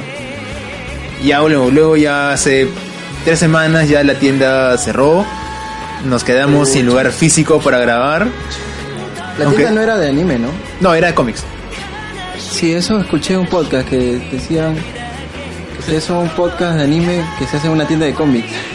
Claro, pero o sea, creo que la clave está incluso en el nombre, porque Sekai en japonés significa mundo, ¿no? Entonces era como que, bueno, pues... Claro, no podría, po- podría darse esa conexión y normal. Pero también siguen cómics ustedes, ¿o no? Sí, justo Alexander tenía un podcast también de cómics, que ya pronto van a sacarlo creo. Eh, Alexander, ¿cuántos podcasts llevas? Bueno, mm, creo que serían, al- ah, bueno, hasta el momento serían tres. Y pienso sacar dos más. Dos eh, están ahí. Bravo, eh, jugando-. Yo sí con este podcast quincenal, con las justas tengo vida, creo. ¿Cómo lo hacen? O sea, bueno, sé que en el fondo hay pasión por lo que hacen, así que fuerza la sacan de donde sea, pero el tema de organización de tiempos, o sea, eh, aparte del podcast, ¿a qué se dedican? ¿Cuál es su actividad este, eh, independiente de cada uno de ustedes? Bueno, en mi caso yo acabé mi carrera que es administración. Eh, hasta ahora manejo, pero ya mediante online, la página tienda de cómics. Ya hay unas físicas en online y también buscando otras cosas más de la carrera mismo. Y ese es el tema de tiempos, es manejarlo pero así con pinzas, porque si bien ahorita tenemos un problema en el podcast Ya. porque no tenemos una hora exacta todos para al mismo tiempo grabar, y creo que es algo que estamos mejorándolo. Personalmente yo soy culpable con las cosas porque justo como, justo como te comentaba, ¡Culpable! ¡Culpable! Shame, shame, un castigo tipo Game of Thrones. Era que yo puedo grabar a partir de las 12, los chicos pueden a partir de las 10 y media, 11. Ah, ¿ves? se esperan. Yo le dije que arranquen solos, pero ya vamos a ver cómo hacemos este tema. Ya estamos en reorganización del podcast. Pero en sí, este, cada uno tiene, para hacer un podcast diferente, es tener a qué hora puedes dar tú el tiempo libre. Eh, organizarte por las cosas que haces, estudias, trabajas, otras cosas más. Mayormente se puede grabar los podcasts de noche, suele ocurrir eso. Y es como si conversaras con tu pata así, este, como uno conversa en chat de Facebook casi como dos horas con tu amigo, todo lo que te pasa el día. Y es lo mismo, pero hablar con otros o tres personas más, con un micro o con un, este, un aparato para que salga tu voz y eso subirlo a internet. Prácticamente, es una conversación de patas. No es como un programa así, este, de, no sé, este, de una remisora radial que se prepara con producción de fondo, con implementos. eh, tengamos un tema en común, nos sentemos, conversamos eso, hacemos como que hagamos sentir el resto que somos amigos conversando de un tema específico y que ellos también se acoplen a ese, a ese ambiente. Y eso es lo que damos con un podcast. Exacto, hicieron un especial de San Valentín. También. Estuvo muy gracioso, ¿eh? lo escuché completo. Pero que nos termine de contar nuestros invitados sobre sus actividades personales, pues. A ver, en mi caso yo he estudiado gastronomía, que no lo ejerzo por el momento, pero soy más eh, eh, trabajando con, con mi papá, ¿no? Y ayudándolo en su trabajo, que es eh, eh, su trabajo que es de Magdalena y ahí siempre voy en las tardes. Eh, lo ayudo y, y por eso me permito en la noche tener tiempo para poder grabar, ¿no? Y justamente de los temas que me gustan, que son eh, animes, cómics, películas, que es, muy interesante y es eh, aportar un poco también, también para que el público pueda tener diferentes puntos de vista, puedan contras- ah, contrastarlo con el suyo y así ah, alimentar más o eh, en ver que este que esas cosas no, queden ahí solo encerradas, ¿no? O que la gente, bueno, tenga tal afición y como que eh, ellos mismos son los que hablan con uno con otra persona, no sino que pueda ah, ah, agrandarse esa comunidad, ¿no? Qué chévere. Y lo que mencionaba ZD sobre el programa de San Valentín. A ver, pu- Ese ¿pueden, es- pueden comentarme, por favor? Esa es, una historia muy curiosa, ¿no? Justamente bueno, nosotros acá cosplayer, nos- ¿verdad, ¿no? Sí, justamente acá nosotros no, no estuvimos en ese podcast. ¿Ah, no? Eh, ¿Eras tú? ¿Quién eres- ¿Quiénes estuvieron ese día? A ver, eran justamente José, José Vélez. Yoichi y Natalie, que es una nueva integrante también. y ella es de reside actualmente en Estados Unidos, si no me equivoco. Ah, claro, Y- recuerdo que ella hablaba de, de, de reuniones que existen allá de cosplayer, ¿no? Era por eso. Y es eh, muy interesante su punto de vista, ¿no? Tratamos de, justamente a partir de su inclusión, querer aprovechar más eh, sus opiniones, ¿no? Y a veces por los, los horarios no, no se puede, pero el punto es que estamos ahí viendo que, que se mantenga en pie y no, no muera como, como la tienda de Preso. No, no quiero hacerle las noticias, así que. Sí, Ya olvidemos que la tienda se cerró, ya muy pronto la sí, Cero duele. así Y yo sé que ese proyecto, si ha tenido una pausa en este momento, es porque se va a venir un proyecto mucho más íntegro, mucho más este intenso. Así que no te preocupes. Ah, y justo hablabas del tema del podcast de San Valentín. Es algo que, como mencionaba Alexander, los dos no hemos participado, pero ¿qué fue lo que más te gustó de ese- de podcast? Eh, cuando la, la, la chica que es cosplayer, ¿no? Habló un poco sobre... Eh, no es cosplayer, es- Eh, No sé, pero empezó a hablar del tema del cosplayer ahí, en el programa. Y comentaba cómo hay personajes, ¿no? De la farándula en Estados Unidos famosísimos que aprovechan estos eventos para ir disfrazados y que la gente no los conozca. Y de ahí la segunda parte, cuando empezaron a hablar sin ella, habló un chico sobre su vida amorosa. Que fue eh, un José, creo. Sí, José. Este, eso, eso es lo que más recuerdo. Me pareció gracioso porque no tenía mucho que ver con anime, ¿no? No. Eh, sí, justo Alexander comentaba que es un podcast muy random, muy especial, porque este, el tema, ¿cuál es el tema esa vez? El- los an- animes del año, ¿no? Así es, y al final no quedó porque principalmente no, no llegaron todos o hubo problemas técnicos también, eh, justamente quien grababa, no ya que como mencionamos, no grabamos en Discord, eh, no se había dado cuenta que el programa que usaba ya no era compatible, entonces tenía que actualizar o no sé qué cosa y al final eh, No todos. Sí, Barbón era el que grababa y él no, no podía. Entonces, luego tuvimos que decírselo a Yoichi que se encargue de eso y es eso que hizo que eh, para arrancar demorara más.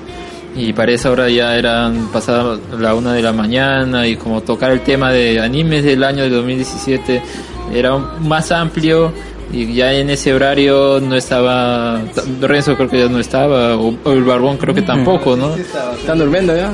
Claro, el Barbón era decir que no estaba, ¿no? Es decir, se durmió, qué sé yo, pero eh, como que ya no podíamos tocar el tema, entonces yo Ya también no lo han dije, tocado. claro, no lo tocamos al final, pero yo también dije, ah, yo, yo me voy. No, no, ese, ese Ah, podcast sí, de San. Valentín no, eh, fue recién luego, ya hicimos nuestro especial eh, de anime 2017 y aparte mencionamos otro que creo que va a salir último, ¿no? Que es de los Anime Awards de Crunchyroll. No, Crunchyroll, Crunchyroll ha llegado tan así a consolidarse poco a poco en la comunidad que ya hace sus propios ah, premios anime, ¿no? Y lo curioso de ese podcast de San Valentín es que este, hubo una pequeña civil war dentro del chat. Porque el, el- Vaya. sí, porque el contenido que sale en el podcast es recontra recortado. Oye, Ah, hay, hay cosas que la verdad por salud pública de los, de los oyentes de Arenales Podcast no lo sacamos porque era demasiado hardcore.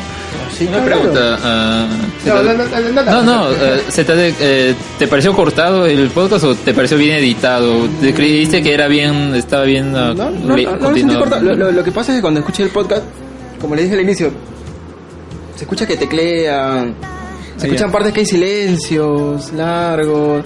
Porque en ese podcast Barbón estaba en el personaje del joven mano de tijera, porque él como se encarga de editar, se encarga, ta, ta, cortada Ah, tal cosa, trataba de hacer el podcast lo más apto para el público. ¿Qué tan, tanto hubo que hubo? ¿Qué Eh, algún día vamos a sacar los especiales. Hay videos que hemos hecho, o sea, programas que son a veces muy, muy, ¿Qué- qué muy randoms. De- Hablaron su, muy ma- fuerte. su material negro van a sacar. Sí, ese es su por material- aniversario.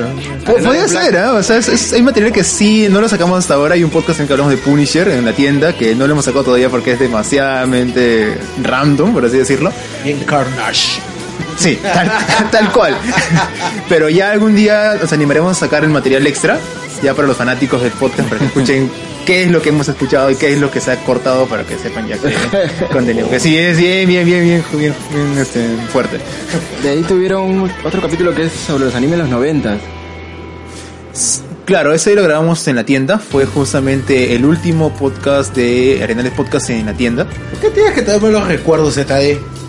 Y justo yo soy el que hablo de la tienda. Lo que escuché, no sabía. No, pero ese podcast salió chévere. O sea, para invitarlos, traté de escuchar un poco más ¿no? y estar atento a lo que decía. no, lo bueno es que ese podcast sí este, salió paja. Sí, este, justo hemos invitado a Luis González de Mel Comics, que es una página también de cómics. Estaba ahí hablando de anime noventas.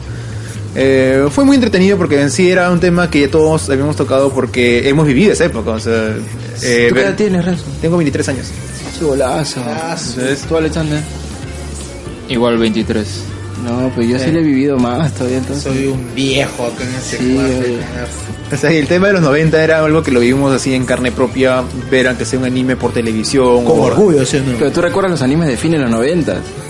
Claro, o sea, nací en 94. Ya ves, claro. Tú, Cerberus, ¿tú recuerdas que...? Massinger Z, eh, Marco, Ah, sí. Candy, Ah, Lady Oscar. Lady Oscar, ahí está, Lady Oscar, sí. Gigi, eh. El Vengador, Varón Rojo. El Varón Rojo, que no lo recuerdo muy bien, pero sí algo, algo me viene a la mente. Eh, ¿Los Thundercats es considerado un anime? Ah, esa era una pregunta que teníamos. Claro, entonces, ¿Los Thundercats es un anime? una- hay una corriente por ahí que nos dicen que es una mezcla, que tiene un argumento inglés hecho con Dibujantes japoneses. japonés.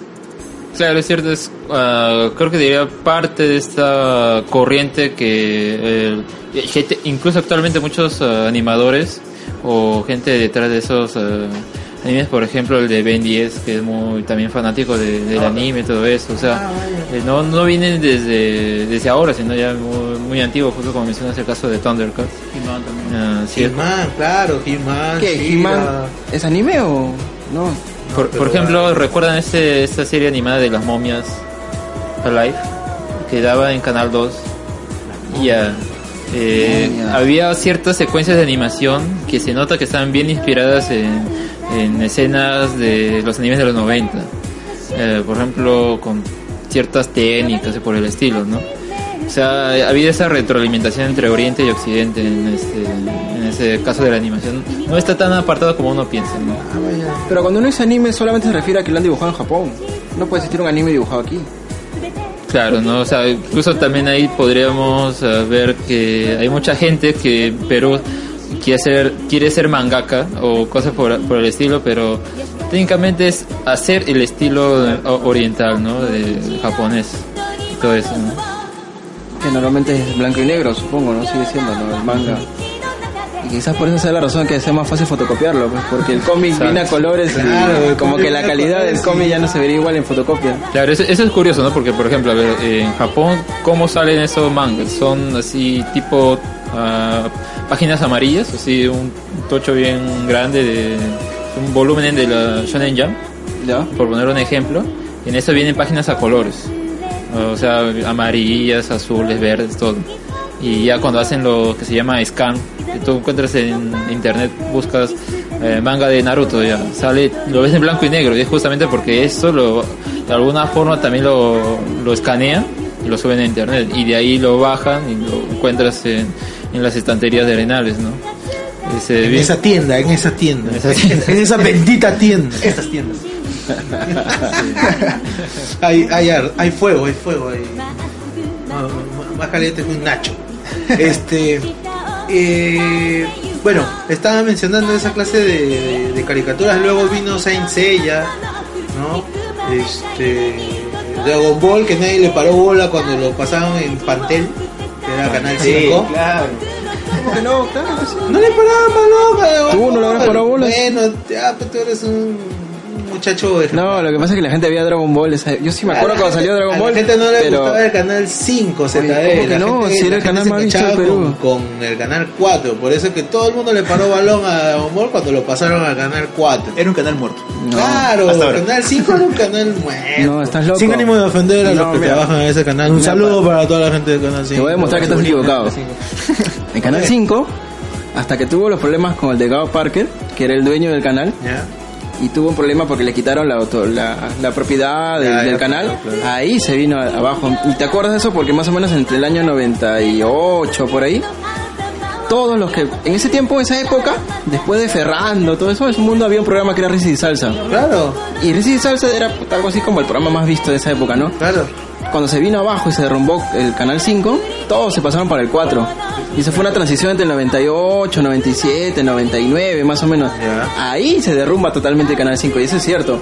Pero yo te hablo de Dragon Ball cuando salió. Dragon Ball ya había salido más o menos como en el 95. O sea, cuando el canal ya estaba, estaba era conocido el 5, más conocido que todos. Sale Dragon Ball, pero era verdad, nadie lo veía, nadie le paraba mucha bola. Por eso, pues. Pero no le paraba. Estoy diciendo. Pero el canal sí era, sí era, era el canal más visto en ese tiempo, hasta por lo menos 98. Pero Dragon Ball no tanto, pues de hecho, porque también era la, no, hay, no hay mucho... Creo que no le tomaba mucho este, sentido a la historia de estar buscando esferas del dragón, ¿no? Bolas de dragón. Claro, y después como que ya la historia mejoró cuando empezaron las broncas, las peleas, los torneos, ¿no? Claro. Ahí creo que la historia agarra, agarra pique, pero el problema es que no sé por qué en esa época, yo me acuerdo, tú veías un anime y se cortaba en una parte.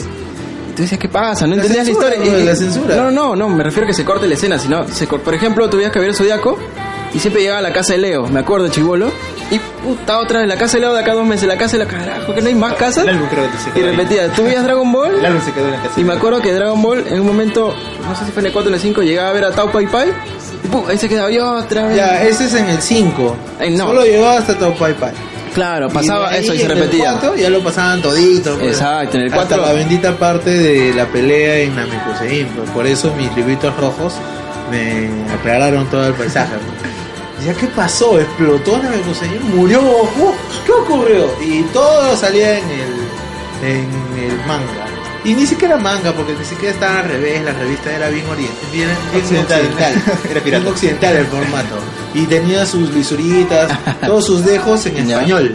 Así que venían Ah, de España. claro, jergas de allá de España era, ¿no? Era chévere, era bacán. Pero esos animes son los que yo he visto.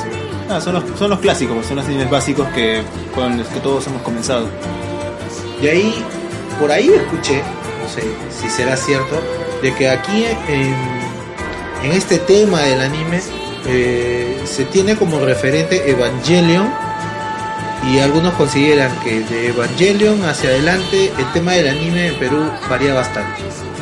¿Qué pueden decirnos ustedes al respecto? Bueno, justamente el tema Sugoi salió también más temprano ¿no? en la conversación y es que gracias a Sugoi, eh, eh, revista pudo conseguir más ah, fanáticos o seguidores, principalmente por las transmisiones o, eh, o exposición, se podría decir, ¿no? Eh, Claro, este, las reuniones de los clubes fans. Exacto, ¿no? Que, en las que proyectaban ah, anime. Y justamente uno de esos animes era Evangelion.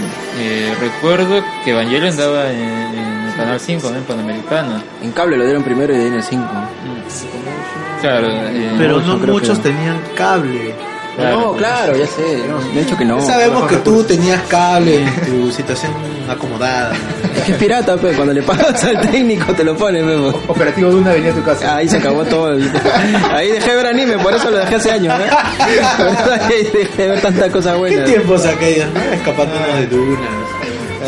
Así es. Y justamente gracias a que Sugoi eh, y sus proyecciones me hicieron que ese anime tuviera más fanáticos, al menos en el Perú, ¿no?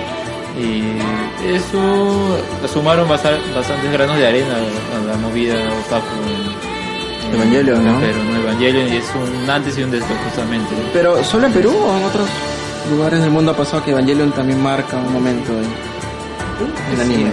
Yo diría que más bien en otro, en otros países es los 90, los animes de los 90 marcan más una etapa de eso, porque acá, bueno, nos quedamos sí en, en Evangelion, pero hay más animes de justamente esos mismos años que fueron muy importantes y justamente en esos años no había tanta masificación del anime, era más bien salían en ovas, eh, que son videos originales que salían no en la televisión, sino ya directo así para que lo compres en tu videotienda. ¿no? Ajá. Y como tiene un estilo particular es lo que ha quedado más en la mente de, de estas comunidades alrededor del mundo. Y uno de ellos es pues Evangelion. ¿Cuál sería el referente más importante, eh, equivalente por ejemplo a Sugoi en estos días? ¿O ya no lo hay? ¿O es una comunidad en la que ustedes por ejemplo están integrando y son parte de esa comunidad? A ver, el tema de las comunidades ahorita anime en Perú es un tema muy del- no sé pues, no sé cómo decirlo, o sea, tocarlo con pinzas, la verdad. Porque ahorita es el tema en Facebook que mayormente se libera a las, a las comunidades. Algunas llevan por ciertos animes nada más, pero no es como Sugoi que en su momento era el top porque no había animes en Perú. O sea, no podías tú tener la facilidad de ver un anime, como en ese caso Evangelion, verlo con tus patas o ver ese capítulo que te falta. Ahora es fácil encontrar en cualquier lado. o sea, tú puedes poner, llegar a tu casa, te pones a ver anime y punto. No es como la existencia antes de un club que nos juntemos todos y nos veamos, ponemos a ver. Ahora, si hablamos del tema de comunidades en sí, hay pero por cada anime. O sea, un club de fans de, no sé, Naruto. Un club de fans de Nanatsu no Taizai. Un club de fans de otro anime más. No es uno así general que diga, ese es un club de netamente anime en Perú. No hay, lastimosamente. Y si hay algunos, hasta el mismo Facebook te puedes dar cuenta, no es algo tan serio. O sea, es más por el por los memes, más por los tóxicos algunas veces. Eh, no es algo que tú puedes decir y decir, oye, voy a este grupo, voy a aprender anime, voy a conversar así de manera este, chévere de un anime que me gusta o un dibujo que me ha encantado. No hay. Es como que hablemos del anime de temporada que hay nada más, o el más popular y nos enfocamos en ese, hagamos memes, hasta ahí encima discusiones tontas por saber cuál es el mejor anime de este año, del próximo año- del año pasado. Sí, con eso. Ah, ¿siguen con eso? Eso Se de que peleó. lo me- el mejor anime Cabello de Zodíaco. No, No, Dragon mejor Dragon Ball. Ball, no, ya. Naruto. Claro, y en ese, ese ambiente, sí, este, tóxico entre personas, porque no es como que te sientes y argumentas bien el por qué. Claro. Te sientes porque, ay, me gusta ese anime, punto. No, no me gusta el otro, no, tú eres un idiota que no sabes nada de eso. Ah, Pensé ¿ves? que eso había acabado. Siguen todavía esas discusiones. Sí, aún siguen todavía. Pero ¿cuál es la idea de competir? ah? O sea, no basta- es suficiente disfrutar el, la Claro. cultura anime. Claro, incluso creo que siento con la masificación de las redes más bien se ha aumentado esta toxicidad en la comunidad, ¿no? Eh, bueno, Carrezo menciona que a veces por cada anime hay ciertos grupos en Facebook y todo, que es muy distinto, por ejemplo, vemos a grupos de cine, ellos no hacen necesariamente cine de tal o cine de tal director u otro, sino es más, más unido y entre eso como que ven eh, Por distin- género, ¿cierto? no, también, ¿no? Sí, Por directores, por género, ¿no? O sea, dan recomendaciones y a veces la gente comenta esa recomendación y dice, oye, sí, eso está chévere o eso, oye, hay otra, cosa hizo otra cosa nueva que he visto que puede complementar a lo que tú estás viendo. O sea, eso, es- eso pasa en las comunidades de cine. Se apoyan, estás más unidos y aprendes mucho más. Claro, a veces son O sea, o sea, aparecen eh, de vez en cuando ciertas personas arrogantes con sus opiniones. Dicen, no, que ese es superior al- a todo lo demás y eso. O sea, es- pero diría que es menor a lo que puede haber en, lo- en- el caso de los animes. Eh, bueno, a ver, eh, mencionabas eh, después de Sugoi que hubo. Yo creo que se puede eh, clasificar as- tal vez tres estallidos de, de la cultura así otaku, ¿no? Uno sería la televisión abierta con Dragon Ball, definitivamente. Lo otro sería Sugoi, y eso que fueron casi al mismo tiempo, ¿no? En los 90. Uno ah, de manera abierta y otro de manera un poco más ah, cerrada, porque no creo que todas las personas que vivieron en los 90 hayan sabido de que existía algo llamado Sugoi, que No, tenía no todos. un grupo en el que, en el- que había que se reunían y todo, ¿no? Porque uno pensaría, "Uy, qué paja hubiera sido vivir en esa época, ¿no? Y, no creo, eran puta, que habrán sido 100 en todo el Perú. y- y yo, di- y yo diría que el tercero es eh, Proyecto Taco, con sus fiestas de... Bueno, empezó con fiestas ¿Ya? y el segundo ya fue con su evento principal que es el Otaku Fest, que creo que desde el 2008 lo han tratado de hacer año, año tras año, trayendo a, a to- actores de doblaje como Mario Castañeda o el señor de, que, hacía la voz de, Vegeta, no recuerdo, René García. Y es como que nuevamente, el- incluso le hacían entrevistas a los organizadores o los distintos medios aprovechaban también para entrevistar a, a los actores de doblaje en este en este aspecto, ¿no? Entonces era como que ahí nuevamente la cultura otaku cada año en la época así de octubre, aparte de octubre, noviembre, ¿no? Aparte de estar comiendo turrones, pues la- los medios se enfocaban en, en, en eso, ¿no? Eh, era interesante, pero diría que ah, desde 2008 hasta acá, que ya van a ser 10 años ¿no? de la, de- del, del evento, porque el proyecto Taco como tal ya tiene más años, es, yo diría que ha bajado mucho eh, y se haya más bien acomodado al público que tiene. Entonces solo da, eh, a veces trae actores de doblaje, incluso a veces actores de doblaje que por ahí que han trabajado en animes, ¿no? O también traen a cantantes de anison que son los que hacen los openings de los animes. que mayormente son de series antiguas. Y es como que se ha estancado bastante, ¿no? Bueno, Renzo creo que, no sé, eh, quería ya. hablar algo del proyecto Otaku, no sé. Para un detalle ahí, dentro de esos tres periodos que ha explicado muy bien empiece la Alexander. campana. No, o sea, yo personalmente fui justamente el primer evento que hizo este el proyecto Otaku, que fue el Otaku Fest, que lo hicieron en el Mariangola. ¿Ya? que en ese momento sí, o sea, debo reconocer que sí revivió, por así decirlo, la cultura anime aquí. Al mismo tiempo creo que también estaba Animax ya en Cable Mágico, en Cable Mágico y era como también el Locomotion de nuestra época, de los este, millennials. y este y eso fue lo que revivió, pero tal cual lo mencionas, poco a poco como que seis, no ha habido una innovación o algo extra que haga diferencia de las demás versiones. O sea, mayormente lo que hacía el proyecto es hagamos un evento de anime, tiendas que vendan, llamamos a un actor de doblaje de anime antiguo, ni siquiera nuevo, o sea, actores latinos de doblaje de Dragon venga, Ball pues. Z que vino como 5 o 6 veces, ¿no? Para sus eventos. y la misma vez, o América Señal venía ¿Era el de para una vez, para dos, para tres veces, era como así como el, el vivo por el rock, así como... El que le doblaba, el que le doblaba Marco ahí en la traducción. Ya, eran como los Amén Lívido en los, en los festivales de rock. Igual, siempre, ya, siempre los llamaban y hasta te cansaba de escuchar. Decía, oye, pues ya viniste otra vez porque vienes el el siguiente. O sea, eso ha hecho que esos eventos ya estén como que perdiendo un poco la popularidad que tuvieron en sus primeros números. Y aparte que otras empresas también sacan sus eventos, pero ya con enfocados a otro tipo de show. Por ejemplo, ahora hacen, eh, no sé, es fiesta de cosplayers nada más, o fiesta de otakus, netamente en el hagamos un estrado, tipo de concierto de cumbia, en un campo así abierto, y pongamos música rock nomás y que los chibolos empiezan a apoyar.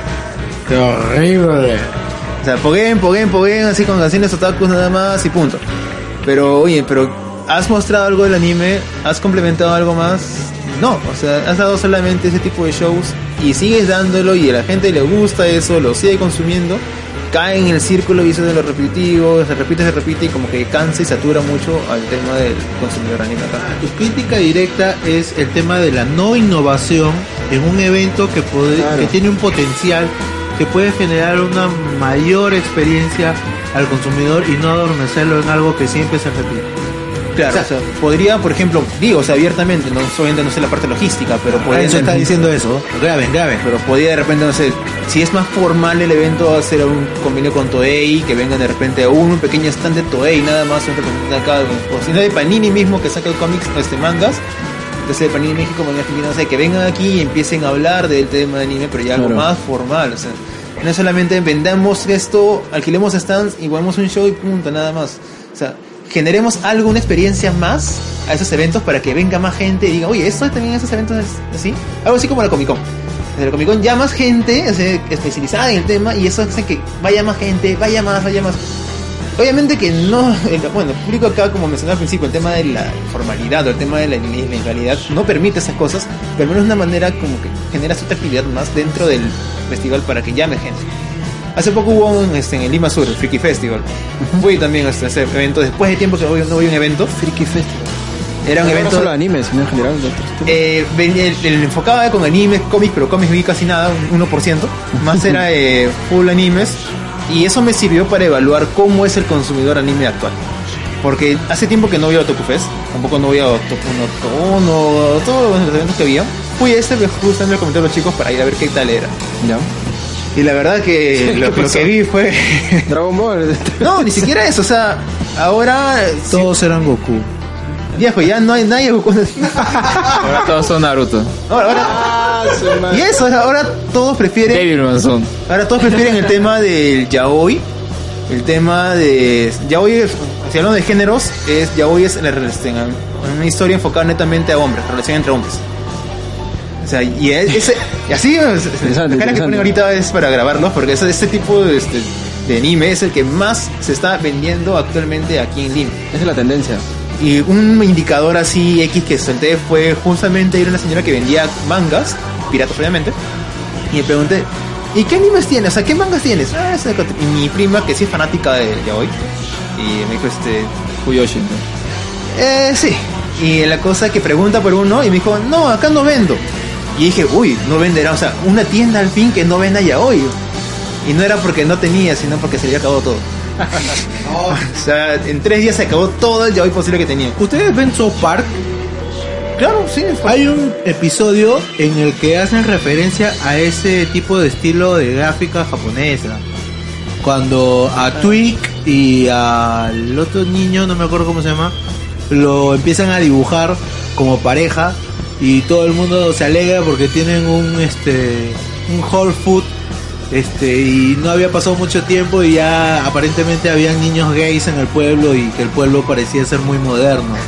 ¿A ese, a ese estilo de dibujo nos referimos? No es por el estilo, sino el, es- el estilo de dibujo es el normal que ves en cualquier anime, sino más la historia. O sea, la historia más relacionada a una relación entre hombres, ya sea mediante el deporte, mediante la cocina, entre que- lo que sea, pero la cuestión que el centro sea un romance entre hombres. Ya. Pero, a ver, ya que menciona ese estilo de dibujo, en realidad sí tienen un estilo diferente. Eh, por ejemplo, los que son, los, en la relación, los que son eh, los activos, les dibujan la, la quijada más, más puntiaguda. eh, y, ¿no? por ejemplo, ese es un detalle. Eh, Los músculos también, o sea, res- resaltar mucho el tema del físico como parte de esa historia para que obviamente en la parte ya más explícita ya se represente eso en el, en el manga. Eh, justo, a ver, eh, Renzo mencionaba sobre que deberían innovar o traer, por ejemplo, a Panini México ah, y su distribución de manga. Creo que lo único que han hecho como para ser más ah, eh, o llegar a distintas plataformas es traer a, a Locomotion. Porque, a ver, recordemos el canal Locomotion existía en los 90 y murió a, a inicios de los 2000, ¿no? Y a partir de ahí como que la gente siempre ha querido que vuelva Locomotion y todo esto. Es una nostalgia eterna.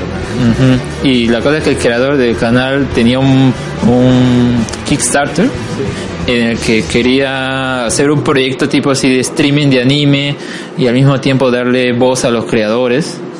Eh, cosa- a creadores no necesariamente que quieran hacer anime, sino animadores, cosas por el estilo. Una especie de red social media extraña que llegó a mostrar en uno de esos Otaku Fest. Eh, dijo que para ese momento dijo que para ese momento eh, iba a estar en tal fecha y todo, iba a tener etapas y todo esto. Y hasta el momento no ha llegado a nada. El Kickstarter fue una estafa porque la cantidad de dinero que alcanzó no llegó a la meta y al final eh, la gente pedía que le dé su devolución. O sea, el proyecto se fue al diablo. ¿No? Y, o sea, este tipo de cosas son las que trae, por ejemplo, el proyecto Taco, ¿no? Supongo que también dentro de lo que pensó iba a ser interesante para el público, terminó no siendo, llegando a ningún buen puerto, ¿no? Y, y capaz no será que el mercado ya no da para más aquí en Perú la gente ya no, no va a invertir más en, en anime o en series nuevas, en pagar un streaming o comprar mangas originales. Relacionado con esos eventos, ¿no? Porque me imagino que una marca, eh, por ejemplo, lo, mismo pasa con, con la música, ¿no? Con el rock. Eh, hace mucho tiempo se quejaban, ¿no? Oye, ¿qué pasa? ¿Por qué no vienen? No es que acá no consuman, sino que consumimos tanta piratería que las mismas disqueras de fuera dicen, oye, ¿para qué voy a ir a un país donde la gente no compra el disco original del artista, ¿no? Y esa es la forma de medir si la gente consume esa canción o no. Y quizás sea, ¿no? ¿Para qué voy a ir a un país donde la gente no ve, no, no compra el disco original si las ventas son bajísimas, ¿no? Porque nadie mide la piratería, pues, ¿no? Sí, justo como arrancamos el, podcast, era el tema de la piratería. Complica mucho la llegada de nuevas empresas que inviertan. Por ejemplo, ahorita hay un Panini, que bueno, Panini que saca aparte de cómics, saca mangas. Panini Manga en Argentina, ahí en México. Creo que hace poco en Colombia también van a sacar, ¿no? Unos tres nuevas historias. Panini Colombia también van a sacar, van a imprimir ahí mismo en Colombia. O sea, que- cerquita y Claro. Nada, ¿no? O sea, nuestros sueños algún día ver Panini Perú, o sea, que saquen mangas aquí para poder comprarlos más fácil. Más fácil. Panini solo conozco sus álbumes con figuritas. O sea, Ah, los álbumes del mundial, nada más. Ahí, ahí llegó la gente, ¿no? Tanto, ay, caricaturas también recuerdo. Pero bueno, O sea, llegar, o sea, en ver que alguien invierta aquí fuerte en anime, diría que es algo de locos, porque es mecharte contra toda la piratería que hay. Es como que un solo caballero que se meche contra todo eso es algo bien, bien, bien, bien alucinante para ver eso. Lo veo muy arriesgado. Y el tema es que también el público empiece, como dije al principio, a darse cuenta de que si en caso sigues consumiendo pirata, no vas a llegar o te vas a estancar en un mercado nada más vacío o sim- simple. No van a llegar nuevas cosas, no va a haber más, más este, eventos interesantes. Y es algo que siempre lo conversamos en el podcast, siempre lo hablamos el tema, pero parece que la gente, por el tema de cultura, por el tema de economía, la gente sigue todavía consumiendo eso. Quizás sea quizás sea el hecho de que en el caso del consumidor de anime solo le importe el resultado y obvie absolutamente todo el proceso para, para obtener ese producto. ¿Qué opinas, Alex? Bueno, eh, es cierto, ¿no? es que justamente se, la gente se pone alrededor del anime de, de temporada, lo que es eh, eh, lo, lo que resulta más, por ejemplo, eh, como mencionamos antes, ¿no? A, nosotros nos gustaría que la, la gente pudiera estar más cultivada, no sé si les interesa el anime, que no necesariamente se fijen en, ah, ya me gusta por tal cosa o eso, sino que, por ejemplo, puedan seguir a los directores, a los estudios eh, y puedan ver su trabajo, ¿no? O sea, tipo similar con lo del cine. Eh, y eso acá pues no ocurre mucho, ¿no? Más se enfocan en si hay fanservice en, en el anime o no, y ese tipo de cosas que, o sea, al fin y al cabo está bien, pero podría ser dentro de un proceso de maduración, ¿no? Incluso, por ejemplo, mencionábamos que uno siempre ha empezado justo con esos animes de los 90 y todo, ¿no? Y a veces depende de cada uno y sus gustos eh, a qué se enfoca, ¿no? Y si uno a partir de ahí va a seguir siendo fan del anime y como quedarse en solo eso es muy muy limitado, ¿no? Porque el mundo del anime, como de distintos medios audiovisuales, es muy amplio, que a pesar de ser una elección propia, creo que no, no, lo, no lo ayuda mucho a, a cultivarse, ¿no? ¿Cuál es el perfil del, del, este, del consumidor de anime o del seguidor, mejor dicho?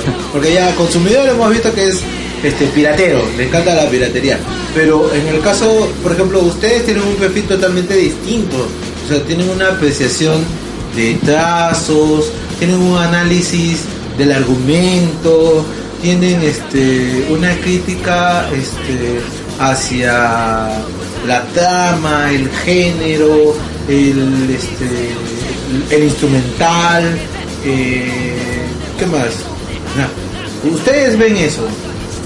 Un, un admirador de anime, este, por lo general, ¿qué es lo que suele tener de eso, de esas características? A ver. lo que ustedes han podido este, Justo arrancaste con el tema primero del perfil. O sea, mayormente se dan ahorita estereotipos.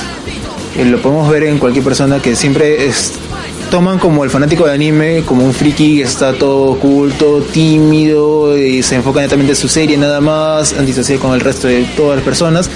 Y es un estereotipo ya mm, lastimosamente muy usado para un fan, de anime que la verdad que un fan de anime puede ser como un fan de cine, un fan de música, un persona cualquiera, un médico, un doctor, un, lo que sea. Lo que sea que veas nada más una serie de res- respeto la opinión del resto porque eso es importante.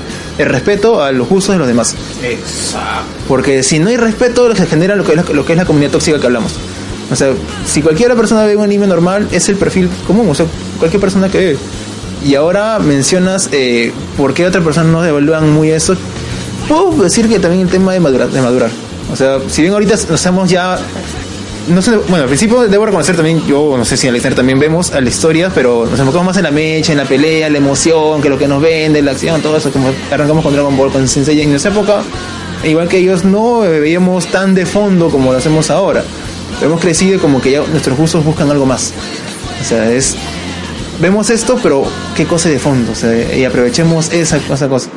Ahora, lo que queremos, así como podcast, también es esa, esa cuestión que vemos ahora ya más adelante, más adultos, quizás darle también a los pequeños, a los que recién están arrancando, que arranquen así, con, ese, con esos gustos, que arranquen así con ese, con ese mismo este, sensación, o sea, ese mismo este, modo de ver un anime. No arrancan solamente con que "Ay, voy a ver pelea o voy a ver, no sé, este, a, mi, a, a mi Loli favorita y voy a adorarla, voy a comer muñecos de mi Loli, mi almohada de mi Loli. No, o sea, ya, está bien, puedes hacerlo bacán, pero enfócate también qué cosa hay detrás de tu serie que estás viendo. O sea, aprovecha. Investigar. Investigar un poco más. Investigar, o sea, averiguar qué cosa hay más, averiguar de qué trata también esto, en qué está constituado. O sea, hay a veces animes que hablan del contexto, del contexto actual de Japón, o algunos hablan históricos, que son muy chéveres también. O sea, es enfocar qué cosa hay alrededor del anime que estás viendo. ¿Cuál es la influencia del director, ¿no? O del creador, por ejemplo. Todo el mundo conoce Dragon Ball, pero nadie sabe quién es Akira Toriyama, por ejemplo, ¿no? Este, o hay gente que escucha que critica, ¿no? A mí me gusta más Dragon Ball Z que Dragon Ball GT porque en Dragon Ball GT Akira Toriyama no participó en el proyecto. Entonces, este, por ejemplo, yo veo que ese es un análisis, yo solamente lo vi, me pareció chévere, pero qué intenso es ese comentario. Por ejemplo, me imagino que así como esa clase de comentarios, hay muchos otros comentarios acerca de los demás animes. Este, hay espacios en donde la gente se puede reunir para hacer esa clase de, de- de comparación o solamente hay grupos como los que mencionamos que son desordenados amantes de cierto este anime y que solamente ese anime van a, van a ver Yo diría que lamentablemente no. Eh, o sea, se conoce a Arenales como un centro en el que van la gente fanática, a los otakus, ¿no? Y entonces, como que la gente va a veces a comentar ah, ahí lo que le gusta, pero es como que no hay necesariamente un plan, ¿no? Eh, entonces es más, más casual. Eh, y sí, diría que en los grupos en donde se concentra esa opinión serían los grupos de Facebook eh, y similares, ¿no? Eh, que lamentablemente no, no generan mucha mucho intercambio de ideas interesante y es muy muy plano lo que hacen y se vuelven también muy tóxico eventualmente, ¿no? Creo que la gente que sigue anime, manga, aparte bueno de seguir la misma serie también busca otras formas de relacionarse a su serie favorita que es a través de la compra de muñequitos, no sé cómo llamarlo. figuras Figuras. souvenirs, Este, comprar la música, seguir los videoclips de esa banda, este, ser cosplayer también por otros lados. ¿Qué otras formas hay también de acercarse al anime? Eh, bueno, como mencionas, ¿no? Yo creo que el anime es una muy buena ventana para lo que viene de Japón, ¿no? O la comida, como los cerberos también. También, ¿no? Justamente como los personajes a veces lo vemos comer ciertas cosas típicas de su culinaria, Entonces uno ya ve esto muy constante, entonces dice, ah, yo quiero probar ese onigiri, ese ramen, y bueno, a veces Arenales puede proveer esto, o incluso en distintos eh, eventos que tienen sus stands de comida, tienen este estos puestos, ¿no? De, de, comida que uno ve en los animes, entonces va a comprarlo, gasta, a veces cuesta caro, y es principalmente por la experiencia de consumir eso y a ver qué sabe, ¿no? Eh, es cierto, por ejemplo, yo empecé así con los animes. eh, luego, eh, ya en la secundaria, empecé a tener más gusto a la música. Entonces, ahí ya busqué a los grupos y ya, empecé a escuchar lo- las canciones que no necesariamente son de que pertenecen a la banda sonora de un anime, pero me gustaba. Entonces, ya ahí empecé a seguirlos. Eh, luego, ya empezó lo de lo de qué estudio lo hace, ah, luego qué directores que está detrás.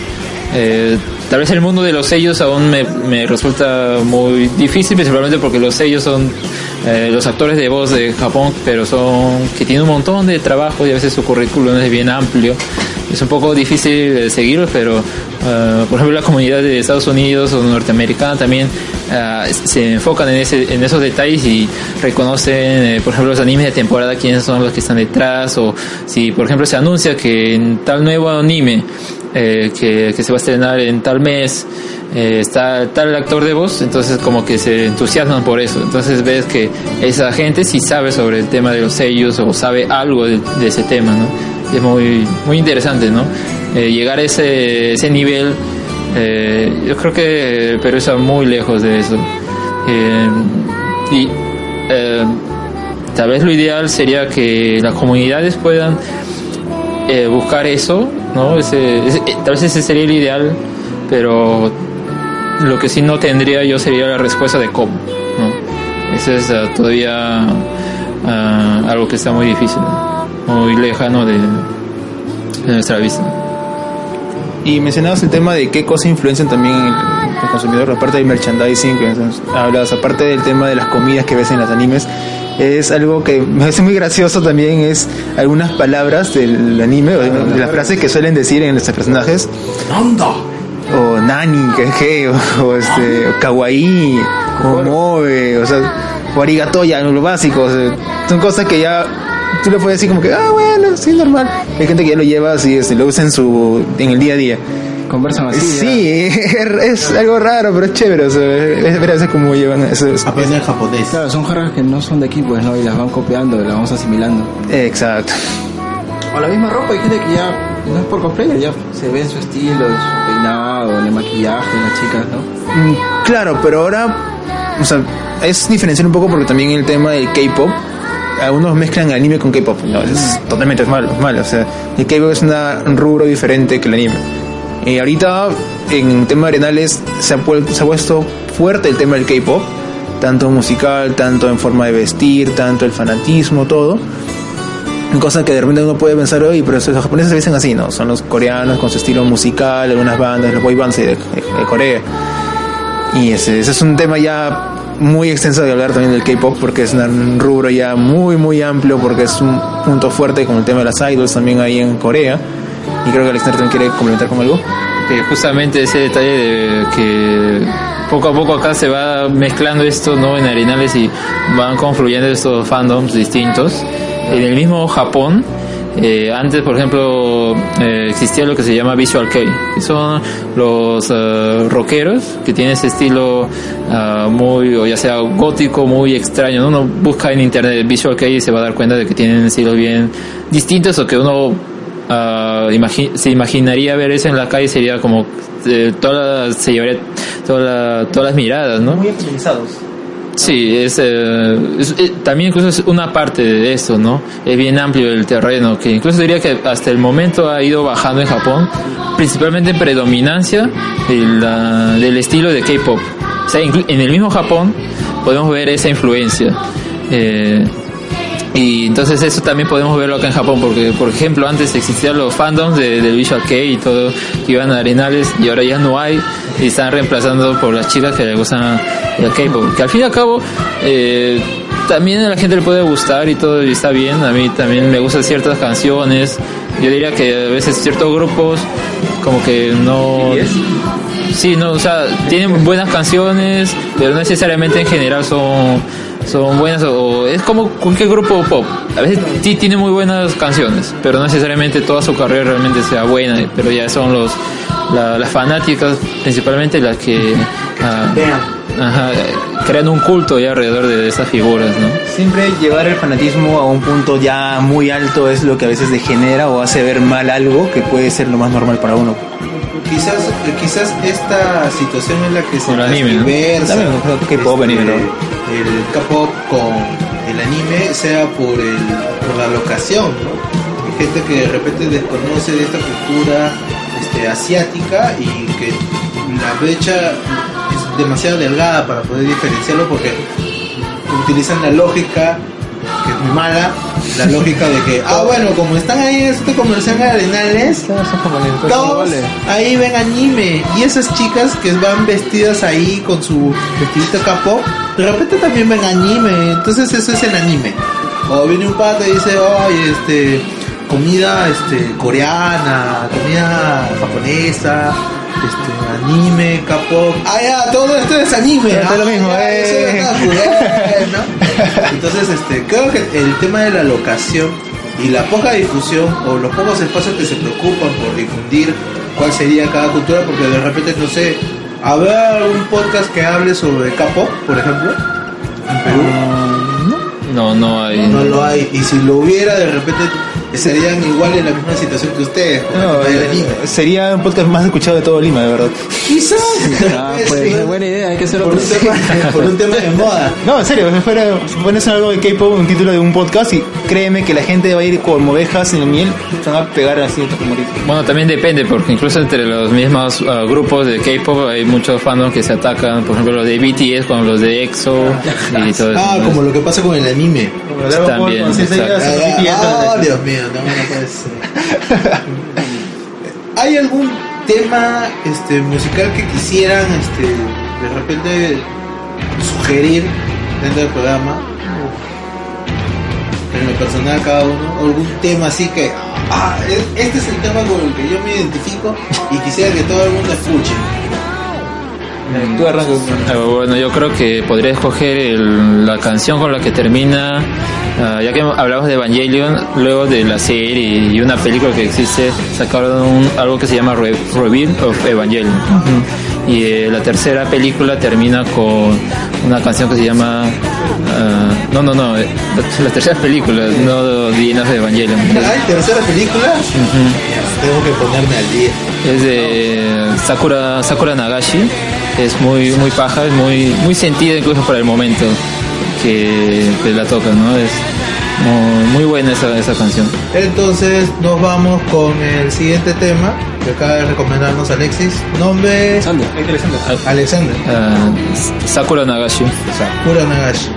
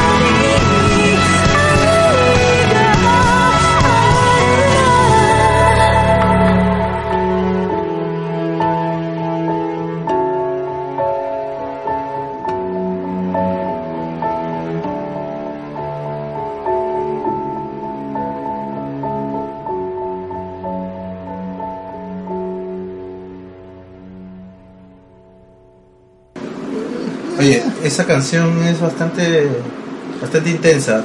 ¿Por qué te llama bastante la atención? Primero, ¿puedes decirnos más información de esta canción?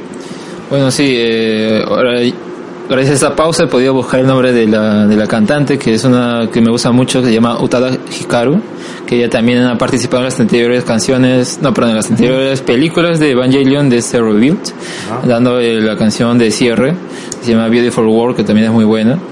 Y de paso también recomendaría que escuchen el álbum que sacó, si no me mal recuerdo, el 2016, que se llama Fantome que está justo esta canción Sakura Nagashi ahí, tiene varias selecciones, o sea, la cantante es de pop y es J-pop, ¿no? También como se le conoce, pero es, es muy buena, no, no es el pop así que podías escuchar, qué sé yo, en esos sonidos así bien simples, no es un, no bien elaborado, ¿no? No es un pop comercial, Exacto. un pop más, este, más reservado, más, este, ¿cómo se puede decir? Más este, estilizado. Exacto.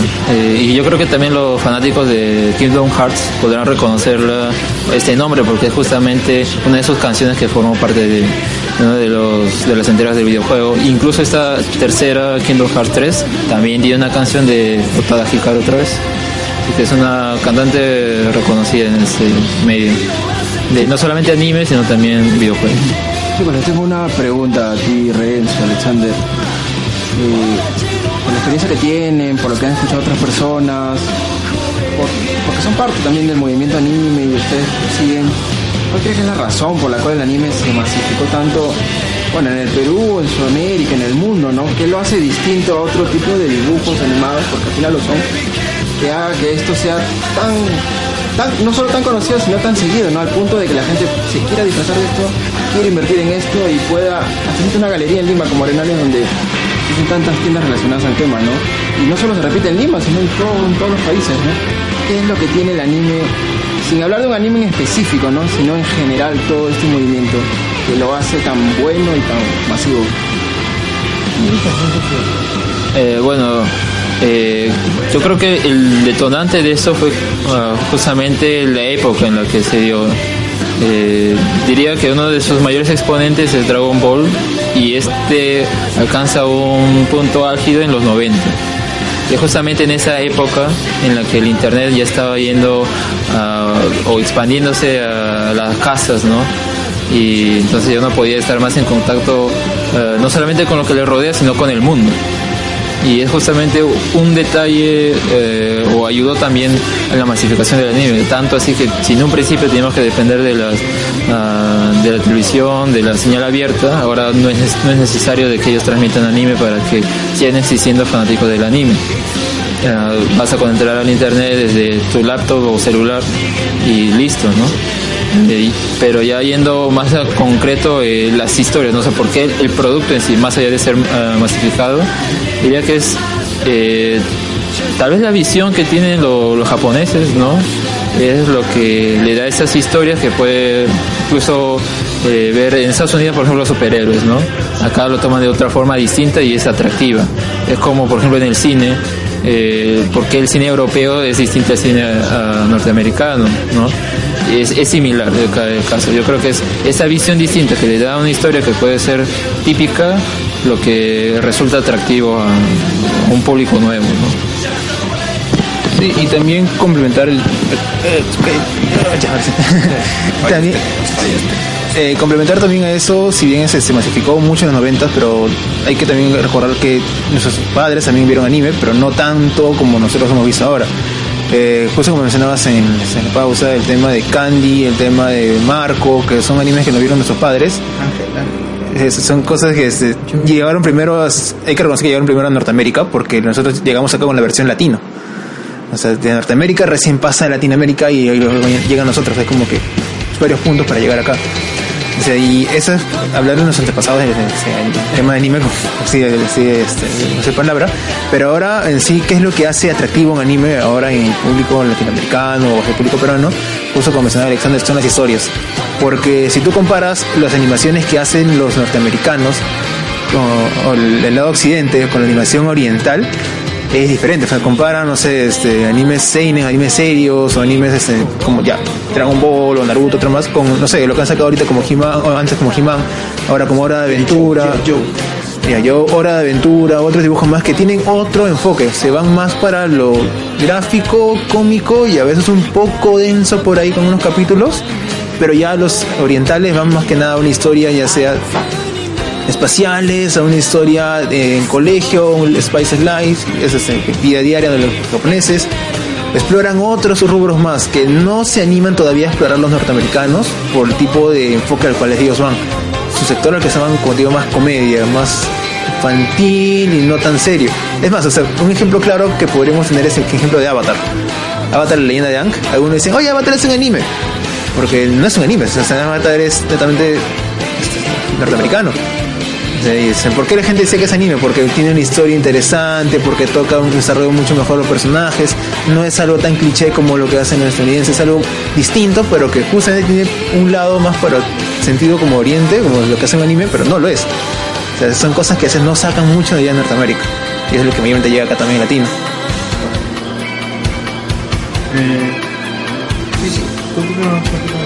No, no, no. que- Parece que tenían algo. No, no, quería sostener el micro. Pero, informativo. ah, sí, Como eh, todos saben, los quienes están aquí son Alexander y Renzo, que nos están acompañando en el podcast. Pero también había un invitado que no ha venido, que se disculpó hace poco y nos explicó las razones. Y es el Barbón Friki, que como se dado cuenta también nosotros no conocemos su nombre. Conocemos el Barbón. Ni siquiera nosotros que grabamos con él casi todos los fines de semana no sabemos ni siquiera su nombre. Así que ese es un mito. Nos ha enviado ahorita un comunicado urgente para leerlo, un flash informativo, que es más que nada contar cuáles son los orígenes del podcast. O sea, sí, eh, Barbón, esto va para ti. sí, en, en tu nombre, Babrón, siendo Alexander. así es. Bueno, menciona obviamente que él trató de hacer un podcast bueno, por así decirlo, porque tuvo varios tropiezos. Hizo un podcast de videojuegos en el 2009 que fue un fracaso. Hizo un podcast en el 2011 que también fue otro fracaso. Hizo un podcast en 2013 que también fue otro fracaso. O sea, fue un podcast fracaso fue Barbón Friki. Esperemos que este podcast no sea un fracaso, Barbón. Sea que vamos a hacer lo mejor posible todos los cuatro miembros, José, Yoichi y Alexander y yo pero en sí es como la influencia de los podcasts hace que genere, que nazca también ese podcast Arenales. él menciona justo en su comunicado a última hora que se inspiró más en podcasts españoles, que son como decir los que mayormente han potenciado el podcast en habla hispana y es este, el que llega a nosotros también. Y es justo enganchando también el tema que vamos a tocar en adelante, que es decir, ¿qué son los podcasts? Creo que lo que iban a comentar Severus en Menset. Ah, claro. Exacto, que era el tema de hoy día.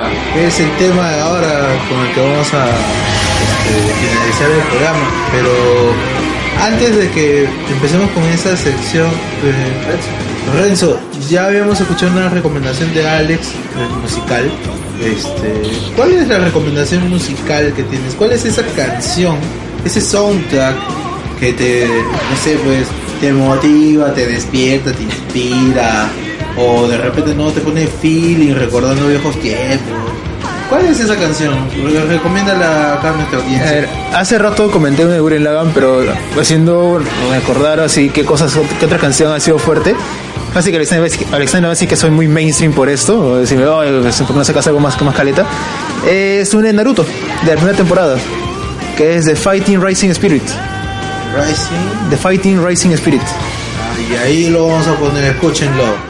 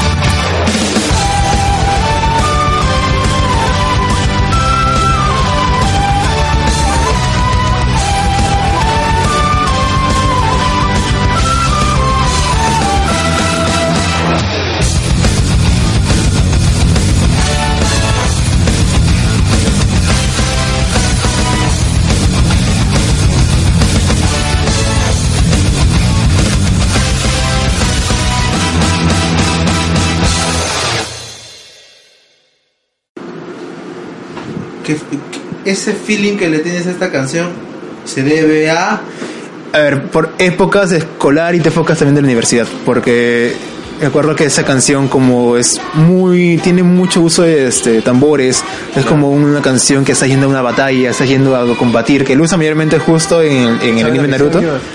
En de edición y justo previos a exámenes en el colegio, o sea, era como que vamos a cuando uno va a un examen que ya estás este por un, tener una nota alta o por salvar el curso de repente es como que hay que colocar un soundtrack para entrar con fuerza algunos usan de repente este We Are the Champions usan este The the Tiger o otras canciones más.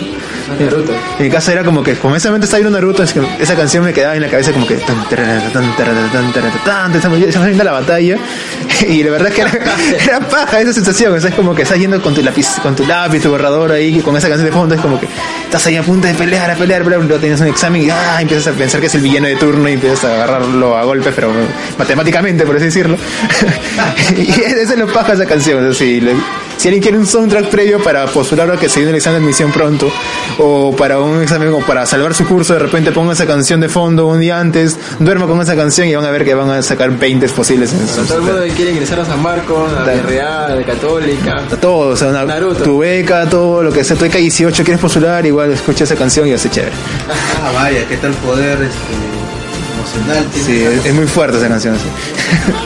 Muy bien. Ya que hemos escuchado las recomendaciones musicales de ambos, ahora sí podemos tratar el tema del podcast. ¿Qué nos pueden decir del, del podcast? Ustedes graban su podcast, acabamos de escuchar el comunicado del señor eh, El jefe tirado. Barbón Freaky, ¿no?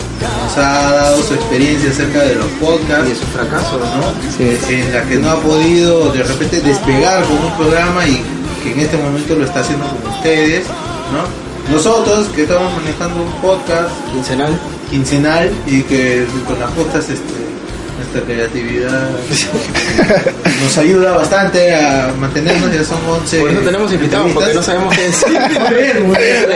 Por eso Que ellos saben por nosotros. Claro, esa es la idea del Entonces, este, por ejemplo, vivimos en una época en la que el podcast este, está en un auge. Debido a los distintos este, dispositivos que podemos usar para poder escucharlos, para poder producirlos. Entonces, este, desde la experiencia de ambos, este, ¿qué nos pueden decir del podcast? ¿Es algo que lo usan para, no sé, pues, eh, canalizar sus, sus energías, para hacer catarsis, para reivindicarse frente a alguna este, situación, para poder este, contrarrestar algún mal? Para rajar. para rajar de la gente, Para denunciar stands que La piratería. copian Eh, eh, eh, eh, sí, o cosas por el estilo, o sea, ¿qué es para ustedes un podcast? A ver, en mi caso, el tema del podcast nació el gusto por el tema en que a veces tienes un tema que conversar con alguien y no tienes con quién conversarlo. Y a veces en las radios comunes de FM o AM, los temas que tú buscas no hay. Normalmente son informativos o son de música netamente. No hay No ni le dan un micro cualquiera, ¿no? Como el señor Mantequilla que... Eh, Sí, lanza barbaridad y media, sí. O sea, es, buscas algo, pero quizás no tienes los amigos con quien puedes hablar del tema. Entonces, una manera de hacer esto es, te pregunto, o sea, me gustaría, no sé, escuchar una conversación de alguien que habla de eso. Y luego pones en internet o sales a palabra podcast y dices, oye, ¿qué es esto? ¿Qué es podcast? Así, ¿qué es esto? Entonces ves que justo el contenido del podcast es eso. Un grupo de personas, o amigos incluso, se juntan a hablar de algo, hacen chacotas, diversión, tú les escuchas y te sientes parte de ello. Y es como que eso, esa sensación es única, es, es algo particular a que lo escuchas en un medio masivo. Medio masivo es como que todos llaman, sí, hablemos del tema, punto, nada más. Pero no es algo que tú te sientas identificado con esto, que te guste y ya sientas que son parte de tu familia, parte de tus amigos, a pesar que no, los, no estés con ellos. Eso me pasó a mí con un tema, yo arranqué con un podcast de Argentina, un podcast de Tucumán. O sea, ni siquiera un podcast, un podcast peruano, o sea, un podcast en Argentina llamado Cinert. Que hablan ¿En qué, en qué plataforma la escucharon? en iBooks. Sí, estaba en Facebook y luego en un grupo de cine vi que alguien colocaba un podcast y dije, ¿qué será esto? Puse play y era un grupo de dos patos justamente que se ponen a hablar de cine. Pero lo hacen de una manera bien divertida, bien única, a pesar que son argentinos, no usan mucho el, dialecto gaucho, por así decirlo, o porteño, como le dicen ellos. Y es bien faja, o sea, era como que, oye, qué divertido, o sea, me, me mata de risa escuchándolos, aprendo también de cine escuchándolos. Seguro habrá formatos así en Perú. Y en ese momento no había encontrado uno. Habían, pero yo no los, no, no los conocía muy bien. Y luego ya pues llega el tema del Angoy, que es algo que creo que con Alexander que quedamos en que es algo que explotó mucho más, el- los hizo más conocidos los podcasts aquí, porque aparte estaba con la plataforma de Útero. Y en Útero también lo, lo- lo promocionaban demasiado y fue lo que hizo que conociéramos muchos más podcasts y no solamente de cine sino en ese en el Langoy hablaban de varias cosas o sea de cultura popular de noticias de política también deporte por ahí al que sea cómics o sea eran como cuatro patas que se juntan a hablar y tú te sientes parte de ellos también. Te sientes como una comunidad. Y encima habían grupos que tú puedes conversar con este, los que escu- escuchan, escuchan en el podcast. Luego averiguas que hay podcast también de historia, hay podcast también de matemáticas, hay podcast también de videojuegos, hay podcast también de política netamente, hay podcast de música, hay podcast de entrevistas como no sé, el podcast de ahora. O sea, ves, encuentras varias cosas que, como digo, no lo encuentras normalmente en una emisora radial. Y eso es lo que explota, lo que hace más rico un podcast. Porque es variedad de temas, eh, un diálogo más informal. No es como que, oye, bienvenidos hoy día a la estación favorita conversando de, no sé, la vacancia presidencial. No, o sea, no, no es algo tan formal. Es como que, oye, ¿qué tal? Bienvenido, gente. Empezamos a grabar, bla, bla, bla. Y eso es lo que te hace, muy, te hace sentir muy apegados a ellos. Y eso es lo que el podcast, en mi punto de vista, diferencia a otros medios. Y es lo que más me encanta de este podcast. Y lo que más me gusta también hacerlo, porque es solamente que tú también lo escuchas y dices, oye, yo también puedo hacer eso con mis amigos, porque es prácticamente como una catarsis. O sea, me junto con mis patas a veces, a veces fu- fuera de micro tú puedes conversar 3, 4 horas de un tema. Por ejemplo, una vez me pasó hablando con unos amigos de Juego de Tronos. Hablamos como 3, 4 horas de Juego de Tronos. Dijimos, oye, ¿por qué no grabamos esto y también lo subimos? De repente a algunas personas les puede gustar la forma como estamos hablando. Y es como que esa, esa sensación que no te sientes como que un trabajo obligado al hacer esto, que oye, tengo que grabar un podcast de todos los como horarios, sencillo y ese tema sencillo, punto. No es como que voy a, voy a conversar con mis amigos y punto. Y ese es un podcast para mí. O sea, conversar con mis patas, divertirme, divertir a las personas, informar también un poco, comunicarlos y hacer eso que le gusta al resto. Sin censura. Bueno, algunas cosas hay que también, eh, es claro, medirse también porque no hay que llegar tampoco a excesos. Entonces que viva la censura. Pero en sí, eso es mi punto de vista de un podcast. O sea, Bueno, en mi caso, eh, como mencioné al principio, ¿no? Eh, mi primer contacto con el podcast fue el Angoy y a partir de ahí me gustó mucho la química entre los miembros y es lo que me hizo seguirlo y al mismo tiempo también buscar un medio en el cual eh, no en ese principio no me planteaba ah, qué, qué paja sería hacer un podcast, ¿no? Sino como que cuando se dio la oportunidad dije, ah, ¿por qué no? Incluso me invitaron en un spin-off de Langoy para hacer esto de serie de DC y participé el tiempo que duró, ¿no? Pero fue una... Claro, ¿no? En ese caso lo grabamos por Skype, ¿no? Y era una experiencia interesante. Eh, incluso desde ahí yo eh, podría decir que soy muy aplicado, principalmente porque si bien no seguía en ese caso las series, eh, es- esta serie muy eh, frecuentemente la veía en cable, ¿no? Eh, en ese caso comentamos unas temporadas más avanzadas, entonces lo que hacía era me ponía al día con las temporadas y todo era principalmente para dar una opinión más ah, coherente, ¿no? No solamente opinar por opinar, sino una opinión informada. Y a partir de ahí eso es lo que he tratado siempre de seguir en Hablemos con Spoilers, en Arenales Podcast, de eh, buscar un medio en el cual hablar de lo que me gusta, pero no solamente de lo que sé, sino también ah, eh, estudiar o estudiar entre comillas, ¿no? Porque es más a gusto, ¿no? No es, no es tanto así muy estricto. Por ejemplo, ah, si tengo que hablar de una película, entonces digo, ah, ya, me voy a ver ah, antes la película de, tal director, eh, como para ver por dónde va, o por ejemplo tal anime, ya, entonces a ver... eh, voy a ver antes o sus trabajos o trabajos del mismo estudio o el- la, la fuente original que es el manga, ¿no? La cosa es que así veo, eh, me informo más, puedo dar también una opinión más informada al público que me escucha y, y a ver de cierta forma también incentivar el, el espíritu crítico, porque a mí me gusta que la gente no solamente se quede en lo básico, sino que pueda reflexionar sobre las cosas, pensarlas más y dar opiniones más, más interesantes, ¿no? Porque creo que eh, a veces, por ejemplo, una película, un blockbuster, ¿no? Se estrena y, ah, ya me gusta, ¿no? Entonces es muy básico, entonces podría reflexionar por qué le gusta, pero entonces eh, ¿Qué, te- qué opinas de tal cosa? Y a base de esa- esas, esas cosas, uno irá aumentando eh, su capacidad eh, de argumentar, que es interesante. Y también el podcast, bueno, permite que uno pueda desenvolverse tranquilamente en, lo que sea. Es como si fueras a hacer una exposición en tu colegio, ¿no? Acá es un poco ya más relajado, entonces puedes eh, permitirte ciertas libertades y, y es más interesante, ¿no? Y eso eh, yo veo que la comunidad de España es la que más hay otra vez, ¿no? Estados Unidos y España son los que llevan la delantera por, por todo, así es. Y en Estados Unidos, por ejemplo, hay un montón de gente que puede tener podcast, incluso es, ya uno ve o series o cómics en los que, por ejemplo, un personaje tiene un podcast, pero no es, no es así como que, wow, un podcast, sino es más bien algo ya natural, ¿no? que puede darse. Y, y es, creo que a lo que va también el... eh, eh, los podcasts de acá de Perú, ¿no? Que sería interesante que cada uno pueda hacerlo, eh, porque ahí los medios es, es, fácil, ¿no? no es tan complicado como uno piensa, ¿no? Eh, y a partir de ahí tal vez formar más, más espacios para, para poder dialogar y opinar sobre los temas, ¿no? Por ejemplo, yo escucho también podcasts que me puedan dar opiniones interesantes y a partir de ahí también usarlos como material para lo que yo pueda decir, ¿no? Entonces, es esa, ese círculo, ¿no? De, de información que, que me gusta de, de los podcasts. Bueno del podcast es la inmediatez, ¿no? O sea, tienes un tema, lo sueltas ahorita.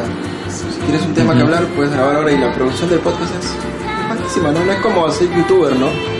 O hacer un blog en Facebook, ¿no? Claro, hasta puedes grabar desde lo más rústico como un MP3 como puedes grabar con tu celular, como grabamos ahora, como grabábamos antes Arenales Podcast, lo puedes grabar desde una aplicación como en este caso Discord que lo hacemos, o sea, es, hay totalmente la facilidad para poder hacer eso, o sea, no es como vas a hacer un estudio con un montón de equipamiento complicado o caro para poder hacer.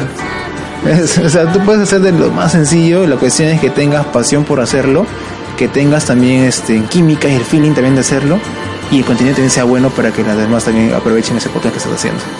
Podemos decir que también el podcast podría ser la nueva radio. Para mí podría ser, podría llegar, futuro. claro. sí. Eh, he visto, por ejemplo, en podcast Guy, estás escuchando, como decía Alexander, ¿no? Mundo tiene un podcast, ¿eh? Es normal, es como que acá todos los artistas tuvieran su podcast y todas las noches en su casa grabaran. y es tan común que tú entras en iTunes, que todos los, los luchadores de, de lucha libre tienen su podcast también, cantantes tienen su podcast, actores, novelas tienen su podcast. O sea, no es, no es como aquí que creo que se está volviendo algo, aún no es masivo, pero son contaditos los podcasts que hay en Perú, ¿no? Es curioso, hasta hace poco también este, en Facebook veía que algunos medios tienen podcast. Por ejemplo, este Deport, el diario deportivo, tiene un podcast grabado en Facebook. Eh, RD Perú también tiene otro podcast grabado netamente hacia fuera de su horario normal que hablan de este. Rosa María Palacio, que tiene. O Yo sea, la sigo, o Rosa. sea, te das cuenta que los medios radiales están yendo ahora por el tema de los podcasts porque es también justo que mencionas inmediatez. Es hablar de un tema rápido, es hablar de un tema ahí, este, con total libertad de poder hacerlo. ¿no? Eso, es la libertad, es no tienes este, unas reglas para hacerlo. O sea, tú puedes hablar y hablas lo que te gusta, tu opinión es este, libre de hacerlo.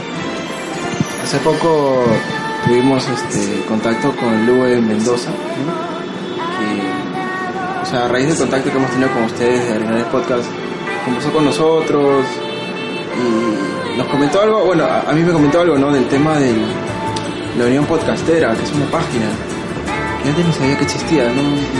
Gracias a la página que estaba revisando, eh, me di cuenta que había muchísimos podcasts acá que, es un poco complicado encontrarlos en, en, en iBox, ¿no? En la aplicación, donde está la mayoría de podcasts en español, es esta aplicación y hablaba creo con Renzo al comienzo de, cómo encontrar un podcast, ¿no? O sea, cómo sabes si el podcast es peruano no hasta que lo escuchas. Y, y es que también no hay, o sea, quizás no hay, no hay medios donde mostrar el podcast, ¿no? O sea, yo le puedo decir a mi familia, ¿no? Oye, escucha mi podcast, pero ¿cómo? Tienes que bajarte una aplicación y escucharlo. La gente te pide, oye, pero no está en Facebook, son los medios más conocidos. Ese quizás sea ahorita el, la idea, ¿no? Ya hay podcast, ya hay podcaster en Lima, bueno, en Perú. Ahora creo que la siguiente etapa es trabajar en conjunto todos, ¿no? Para poder hacer, hacer conocido, no, no, los podcasts en particular, sino hacer conocido la, esta tendencia, ¿no? La tendencia que cualquiera puede grabar y a través de su casa poder transmitir alguna idea, una información. Pero eso tiene doble filo el ZD. O sea, así como, así como hay gente que por pasión comentan un programa, comentan un tema, comentan una temática o se pronuncian ante una temática, también vamos a encontrarnos con todo lo, con, con todo lo reciclado de la tele y vamos a terminar con, no sé, pues, un tongo, vamos a terminar con este Cerberus. un melcocha, ¿no? Un programa de Cerberus con este, ZD. eh, con ZD, así grabando un podcast, ¿no? Entonces, Por eso Nicola Porchela. no, no, ahí está, por ejemplo, ¿no? Estos esos, esos muchachitos de los que muchos esperan nada, por decirlo así, este, y que entretienen porque cumplen esa función de entretener, pero este, más allá de esos personajes que entretienen, o sea, ¿qué, qué, qué contenido valioso podrían brindar en un espacio como Pero no, Como yo, creo que todo el mundo tiene el derecho de poder opinar, ¿no? O sea, no creo que Tongo, que todo lo que tú veas en tele sea lo que es, ¿no? Su familia, sus ¿No llegarán hijos. los podcasts a tener la situación que tiene el YouTube, por ejemplo? Es, es- eso iba a ir, porque antes, cuando recién arrancaba, arrancaba YouTube, decías, ah, bueno, son gente que está haciendo un tema que le gusta, bla, bla, bla. A eso, güey. Y ahora, no sé si has visto hace poco que hace dos meses cada uno de los este, chicos reality tiene un, po- tiene un, este, un canal de YouTube. Todos tienen. Que hablan acerca de lo que hacen el día, acerca de su gi- de gimnasio, de fitness, X cosas. O sea, ahora es tan la libertad, tanta la libertad que ahora pueden llegar a ese punto. Y dices, pues un arma de doble filo, sí. Hasta ahora, por suerte, digo, no hay un podcast que hable de farándula. No hay un podcast que hable, no sé, de escándalos. O no hay mismos escándalos dentro de toda la comunidad podcastera. Menos mal. Ahorita está todo tranquilo, todo fit. Sé que en YouTube ha pasado eso hace poco y ha habido como que dentro de los youtubers han dicho, oye, ¿por qué se, hacen- se, se vuelven tipo televisión basura los mismos youtubers? Hay, hay, podcast en iTunes que es Cómicos Ambulantes. Que suben chistes de cómicos ambulantes de la tele, nada más. O sea, lo copian igualito y lo suben. No sé quién lo hace. Ah, bueno. Pero si miras el ranking, es el primero. el ranking de iTunes de. No, o sea, fue así que si, por así decirlo, crecemos de tocamos madera para que no ocurra esto. Un chico reality con otros más se juntan en su casa de playa y arman un podcast, créeme que va a ser uno de los más escuchados en el Lima. Sí, de hecho. Vamos a hablar de la televisión basura en el Perú. Se- se- es- va a ocurrir, o sea, lastimosamente va a ocurrir. Es algo, como tú dices, es algo inminente. O sea, no.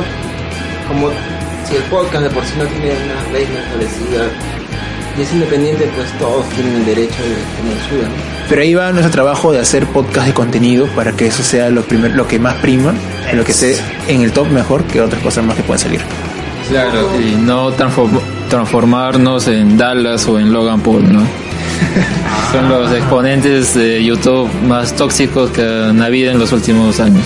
Los últimos meses incluso, porque, o sea, sí, es, horrible esa situación. Hace poco estaba leyendo un artículo de unas encuestas que se hicieron en España sobre la gente que escucha podcast, ¿no? Que el, artículo del año pasado, nada más. Y estaba comentando Cerberus, ¿no? De que era el, el, el- perfil, ¿no? Del que escucha podcast, en España al menos, ¿no? Por lo menos en estadística dice que de todos los que oyentes en internet, cantan de Spotify, que escuchan blog, que escuchan, descargan música, ¿no? El 1.6 nada más son de podcast. O sea, sigue siendo chiquito en España, ¿no? Pero ese 1.6 equivale a más o menos 350.000 personas. Pero algo que decían y, y me parece interesante es que Y satisfactorio. es que a pesar que son pocos, ¿no? Porque un video de reggaetón en YouTube puede tener pues, mil millones de visitas, ¿no? Pero tener solamente 350 mil oyentes en España de podcast, ¿no? Parece poquito, ¿no? Pero explicaban, pero al menos eh, esos 350 mil en realidad, al menos al mes se escuchan 10 podcasts por lo menos. O sea, ahí ya llega a ser 3 millones y medio, ¿no? De escuchas. Y la diferencia es que de que el perfil de que escucha podcast, que diferencia de otros que escuchan los videos de, de Facebook, escuchan a youtubers, ¿no? Siguen Spotify, que el que escucha podcast es un oyente, un super oyente, decía el, el artículo. Lo voy a publicar en Facebook para que la gente que escuche Sí. también lo lea, porque es un artículo. ¿Qué significa que es un super oyente? De que escucha podcast realmente lo escucha completo. Realmente sigue. Realmente alguien que está atento, ¿no? A diferencia del que ve YouTube, ve un rato, le dio risa, pero ya no sigue los demás capítulos, ya no sigue los demás programas, o no lo escucha completo, o no lo comparte, ¿no? Y en cambio el que, que sigue un podcast sí, pareciera que, bueno, no sé si pasará en Perú, pero pareciera que es alguien que es más fiel, ¿no? Eh, luego, como decía Cerberus, me preguntaba el perfil ¿no? que habían sacado de esta encuesta. ¿no? El perfil que habían sacado del, del oyente de podcast era, primero, que es hombre. Segundo, que es alguien de un alto nivel adquisitivo, que tiene dinero. Tercero, que le gusta mucho la tecnología.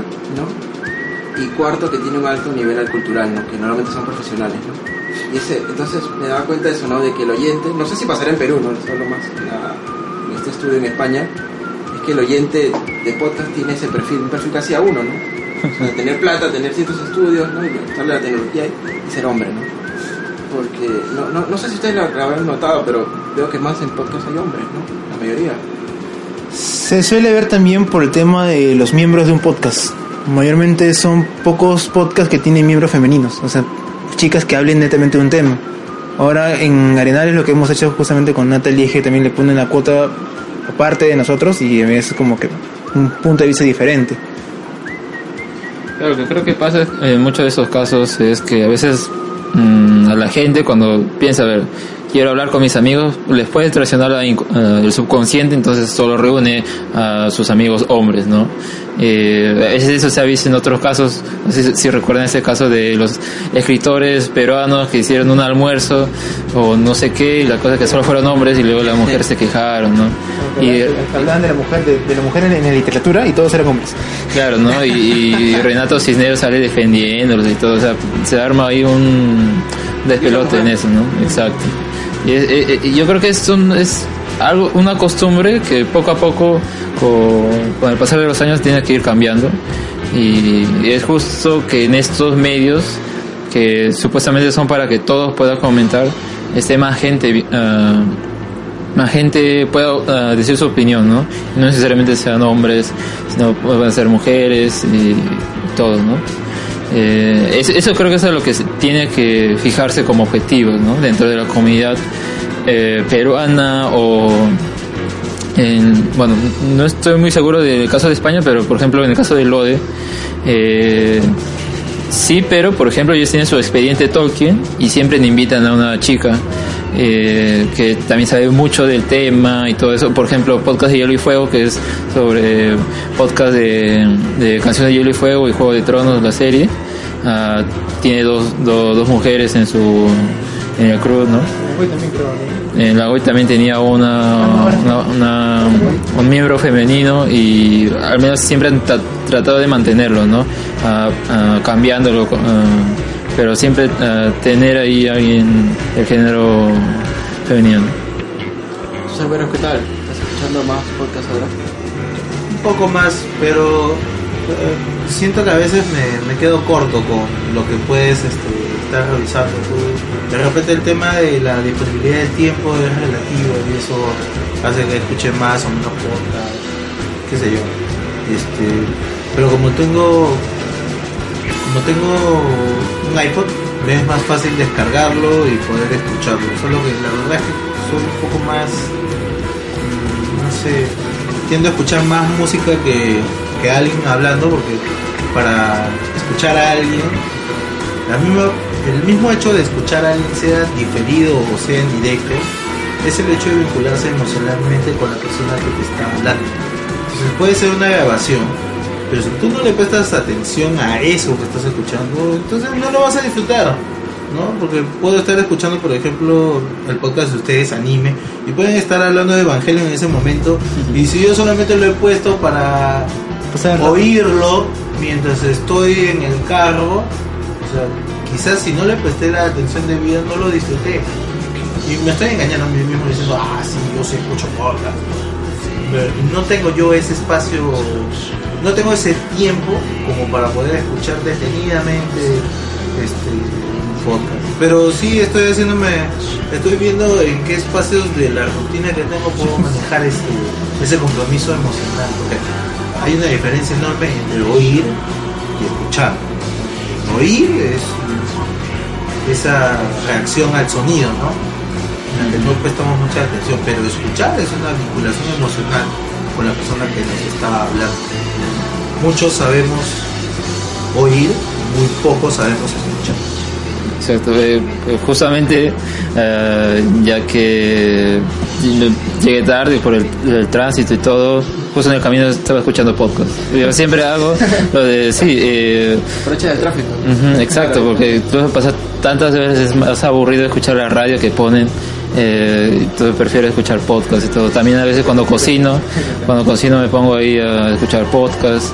¿Pero Eh, con audífonos escuchas Sí, con, claro, con audífonos, porque si lo dejo ahí, no, no de estar ahí con, con todo es un poco más difícil, ¿no? Lo hago con audífonos, ¿no? Pero sí, o sea, yo sí busco, eh, yo creo que eso depende de cada uno, ¿no? De cómo se agenda y cómo puede, como bien menciona cada Cerveros, de escuchar, ¿no?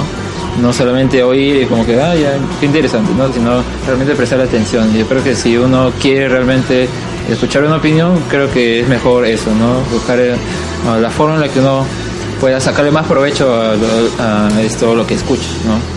Además es un nuevo hábito para mí, entonces eh, tengo que ir adaptándome a, aprovechar el espacio muerto que uno tiene en el día para poder disfrutar del. ¿Tú querías decir algo? No, justo, me parece curioso que Lima sea y que el tráfico fomente mucho el tema de los podcasts. Si te das cuenta por ese, de ese punto, o sea, te quedas en el tráfico estancado dos, tres horas en el día a día, de regreso a casa, después del trabajo, yendo a la casa, yendo a trabajar también. Claro, te da tiempo. Claro, o sea, prácticamente las pistas limeñas fomentan el uso del podcast. Es lo es curioso. Lo más positivo que se puede escuchar eso respecto al tráfico, pero esto se lo tenemos que agradecer y sie- sie- siempre lo he mencionado y lo voy a volver a mencionar.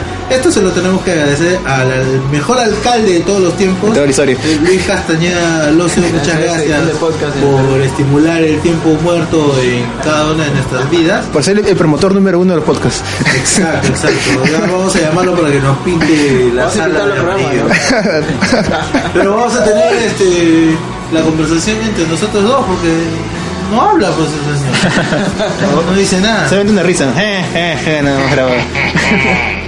Chicos, ¿qué podcast nos pueden recomendar? O que estén escuchando últimamente, o que hayan escuchado. Aparte de Arenales Y de Babos en Sueño. y de Bajosos. Eh, yo en caso eh, recomiendo siempre uno que fácil lo va a hacer es Lode. Si alguien quiere conocer mucho más, aprender mucho más tanto de cine o literatura o otra cosa más de cultura popular, cultura freak geek, es Lode, que son unos capazos que son como una enciclopedia andante cada uno. Sacan temas pero de los más rebuscados, en información pero muy muy chévere. Y en el caso peruano, uno de los que más sigo, uno para divertirme, para matarme de risa en momentos cuando estoy en casa así tranquilo, es Wilson Podcast.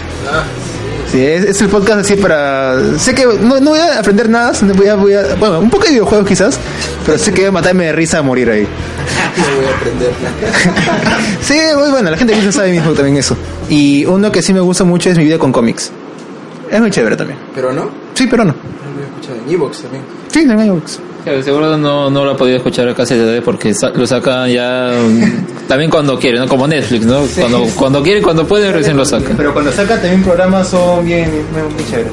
Sí, sobre todo el resto de miembros, ¿no? Que, que la información que pueden dar. Eh, bueno, en mi caso yo recomiendo ver, eh, voy a seguir la pauta así de Renzo, ¿no? Recomendar uno extranjero y uno local. A ver, en el caso de extranjero recomendaría el Flimcast, que es un podcast chileno. Y hablan de cine y, y lo- los integrantes de, de ese podcast son bien cinéfilos. Y dan así datos muy interesantes. Por ejemplo, pueden pasar a varios minutos hablando sobre no necesariamente la película, sino alrededor de la película, ¿no? O sea, el, el director, las cosas, el actor, todo es, es, es- es genial. Eh, todos son, ahí son muy cultivados al respecto, ¿no? Y tienen sus posiciones, pero están bien argumentadas. Y en el caso del local, pues eh, recomendaría eh, el stream a todo el cable, que es de del grupo Geekeados, ¿no? Ellos sacan, tienen distintos podcasts y uno de esos, el primero que acoplaron a ellos fue el stream a todo el cable. Eh, em- empecé a, re- a escucharlo desde de Jessica Jones de la primera temporada y de ahí lo seguí más frecuentemente, ¿no? Te invitaron creo, ¿no? Claro, eh, me invitaron a uno de Troll Hunters, una serie de Netflix. Y, y- es bien paja, también eh, en, su caso ellos ven, ven mucha televisión, ¿no? Incluso y, eh, yo también sigo varias series y hay unas, por ejemplo, que no conocía que, existen o que incluso que merecen su atención y es, curioso a veces cómo, cómo la- las comentan y todo, ¿no? Es, eh, esas serían mis recomendaciones de podcast.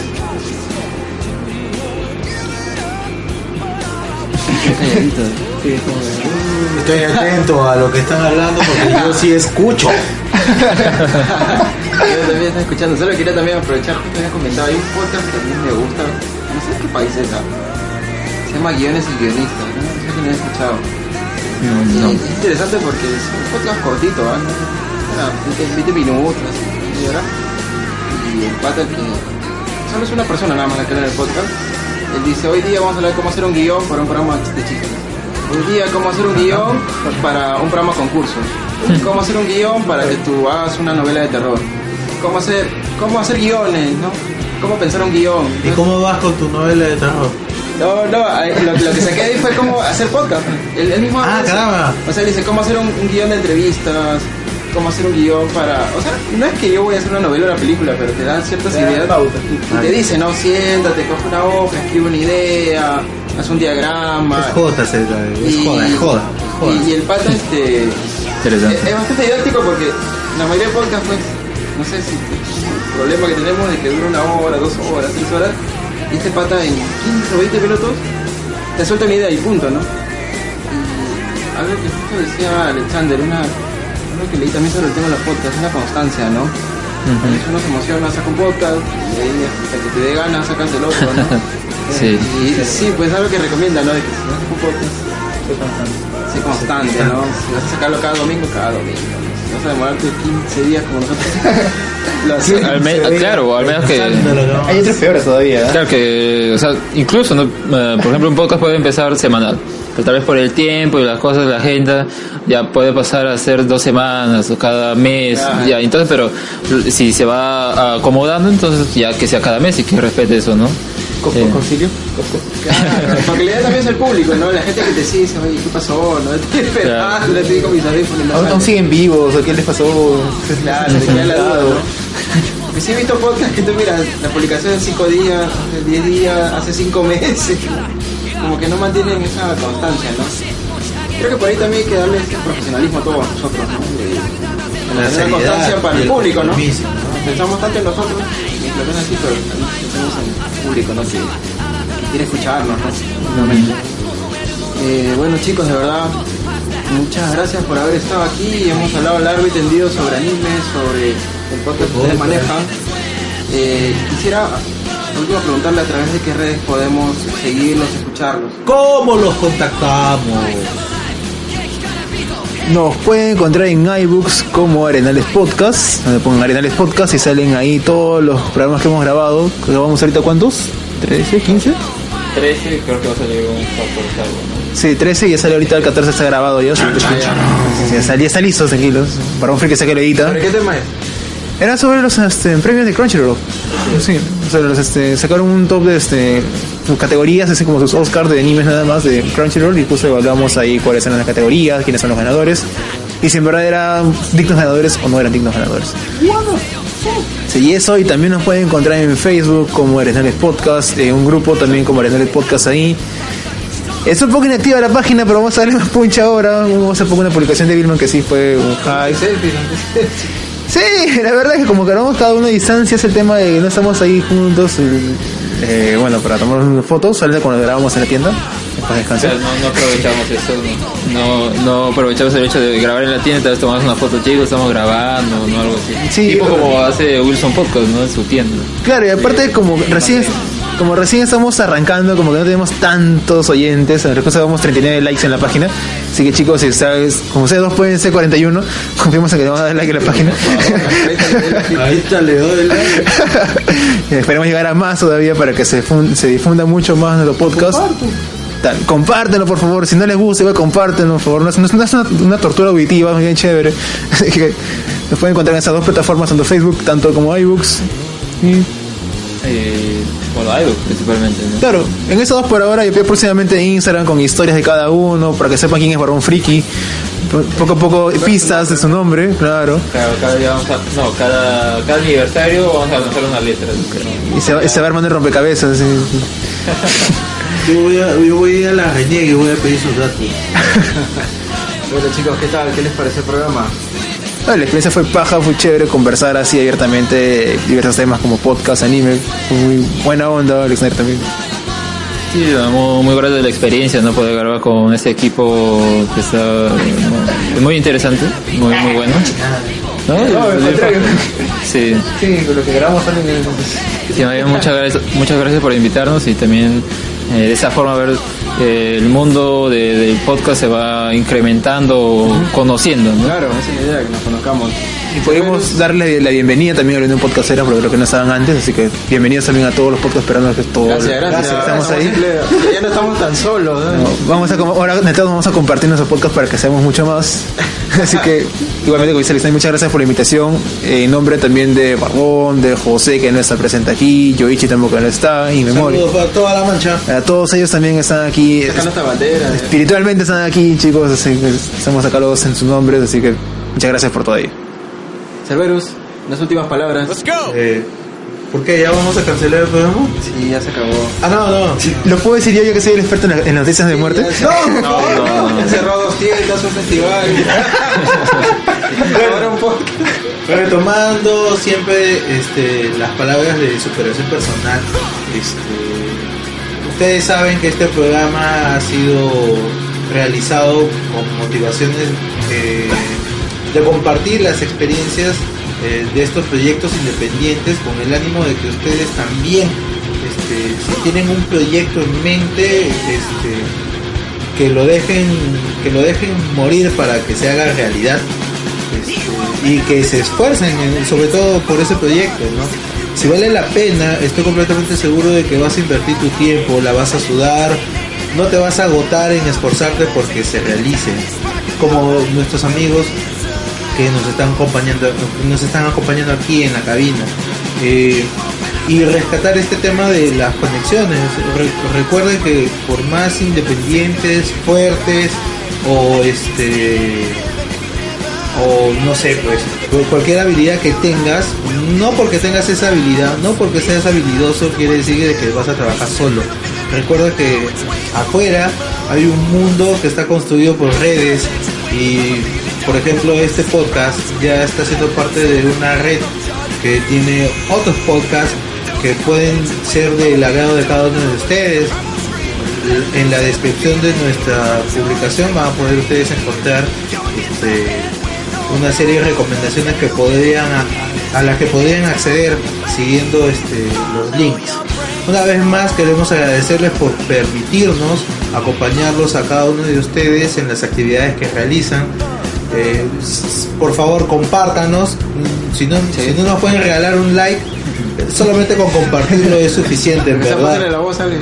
Pásenle la voz a alguien. Esto también, Este, eh, por favor, no, no- no nos vamos a molestar, en serio. compártanlo, compártanlo. Se lo pedimos eh, de manera este, muy encarecida. Eh, ZD, no sé qué más poder decir, sino gracias a nuestros invitados que Claro, aquí. aparte de agradecer a, aquí a los chicos de Arenales Podcast, ¿no? Son el único podcast de anime como nos han será hoy día, ¿no? Es un podcast bastante gracioso, interesante, divertido, ameno. eh, y bueno, lo han, lo han demostrado hoy día, que tienen bastante conocimiento sobre el anime, ¿no? Eh, espero que la gente que escuche este programa también lo siga a ellos. Eh, no se olviden seguirnos a nosotros también en Evox, Pagos Sin Sueño, en iTunes, en Mixcloud, que también subimos nuestro programa. No se olviden de nuestro blog, de nuestro blog. Nuestro blog en WordPress también Babas sin Sueño que se va a ir mejorando, ya tenemos ya mejores textos. Si está gordito tu celular, no te preocupes, puedes escucharlo desde el, desde el blog. Y muy pronto nos vas a poder escuchar a través del mismo Facebook. Vamos a estar subiendo el video de las entrevistas y a través de YouTube. Que también ya pronto, pronto estaremos subiendo todo.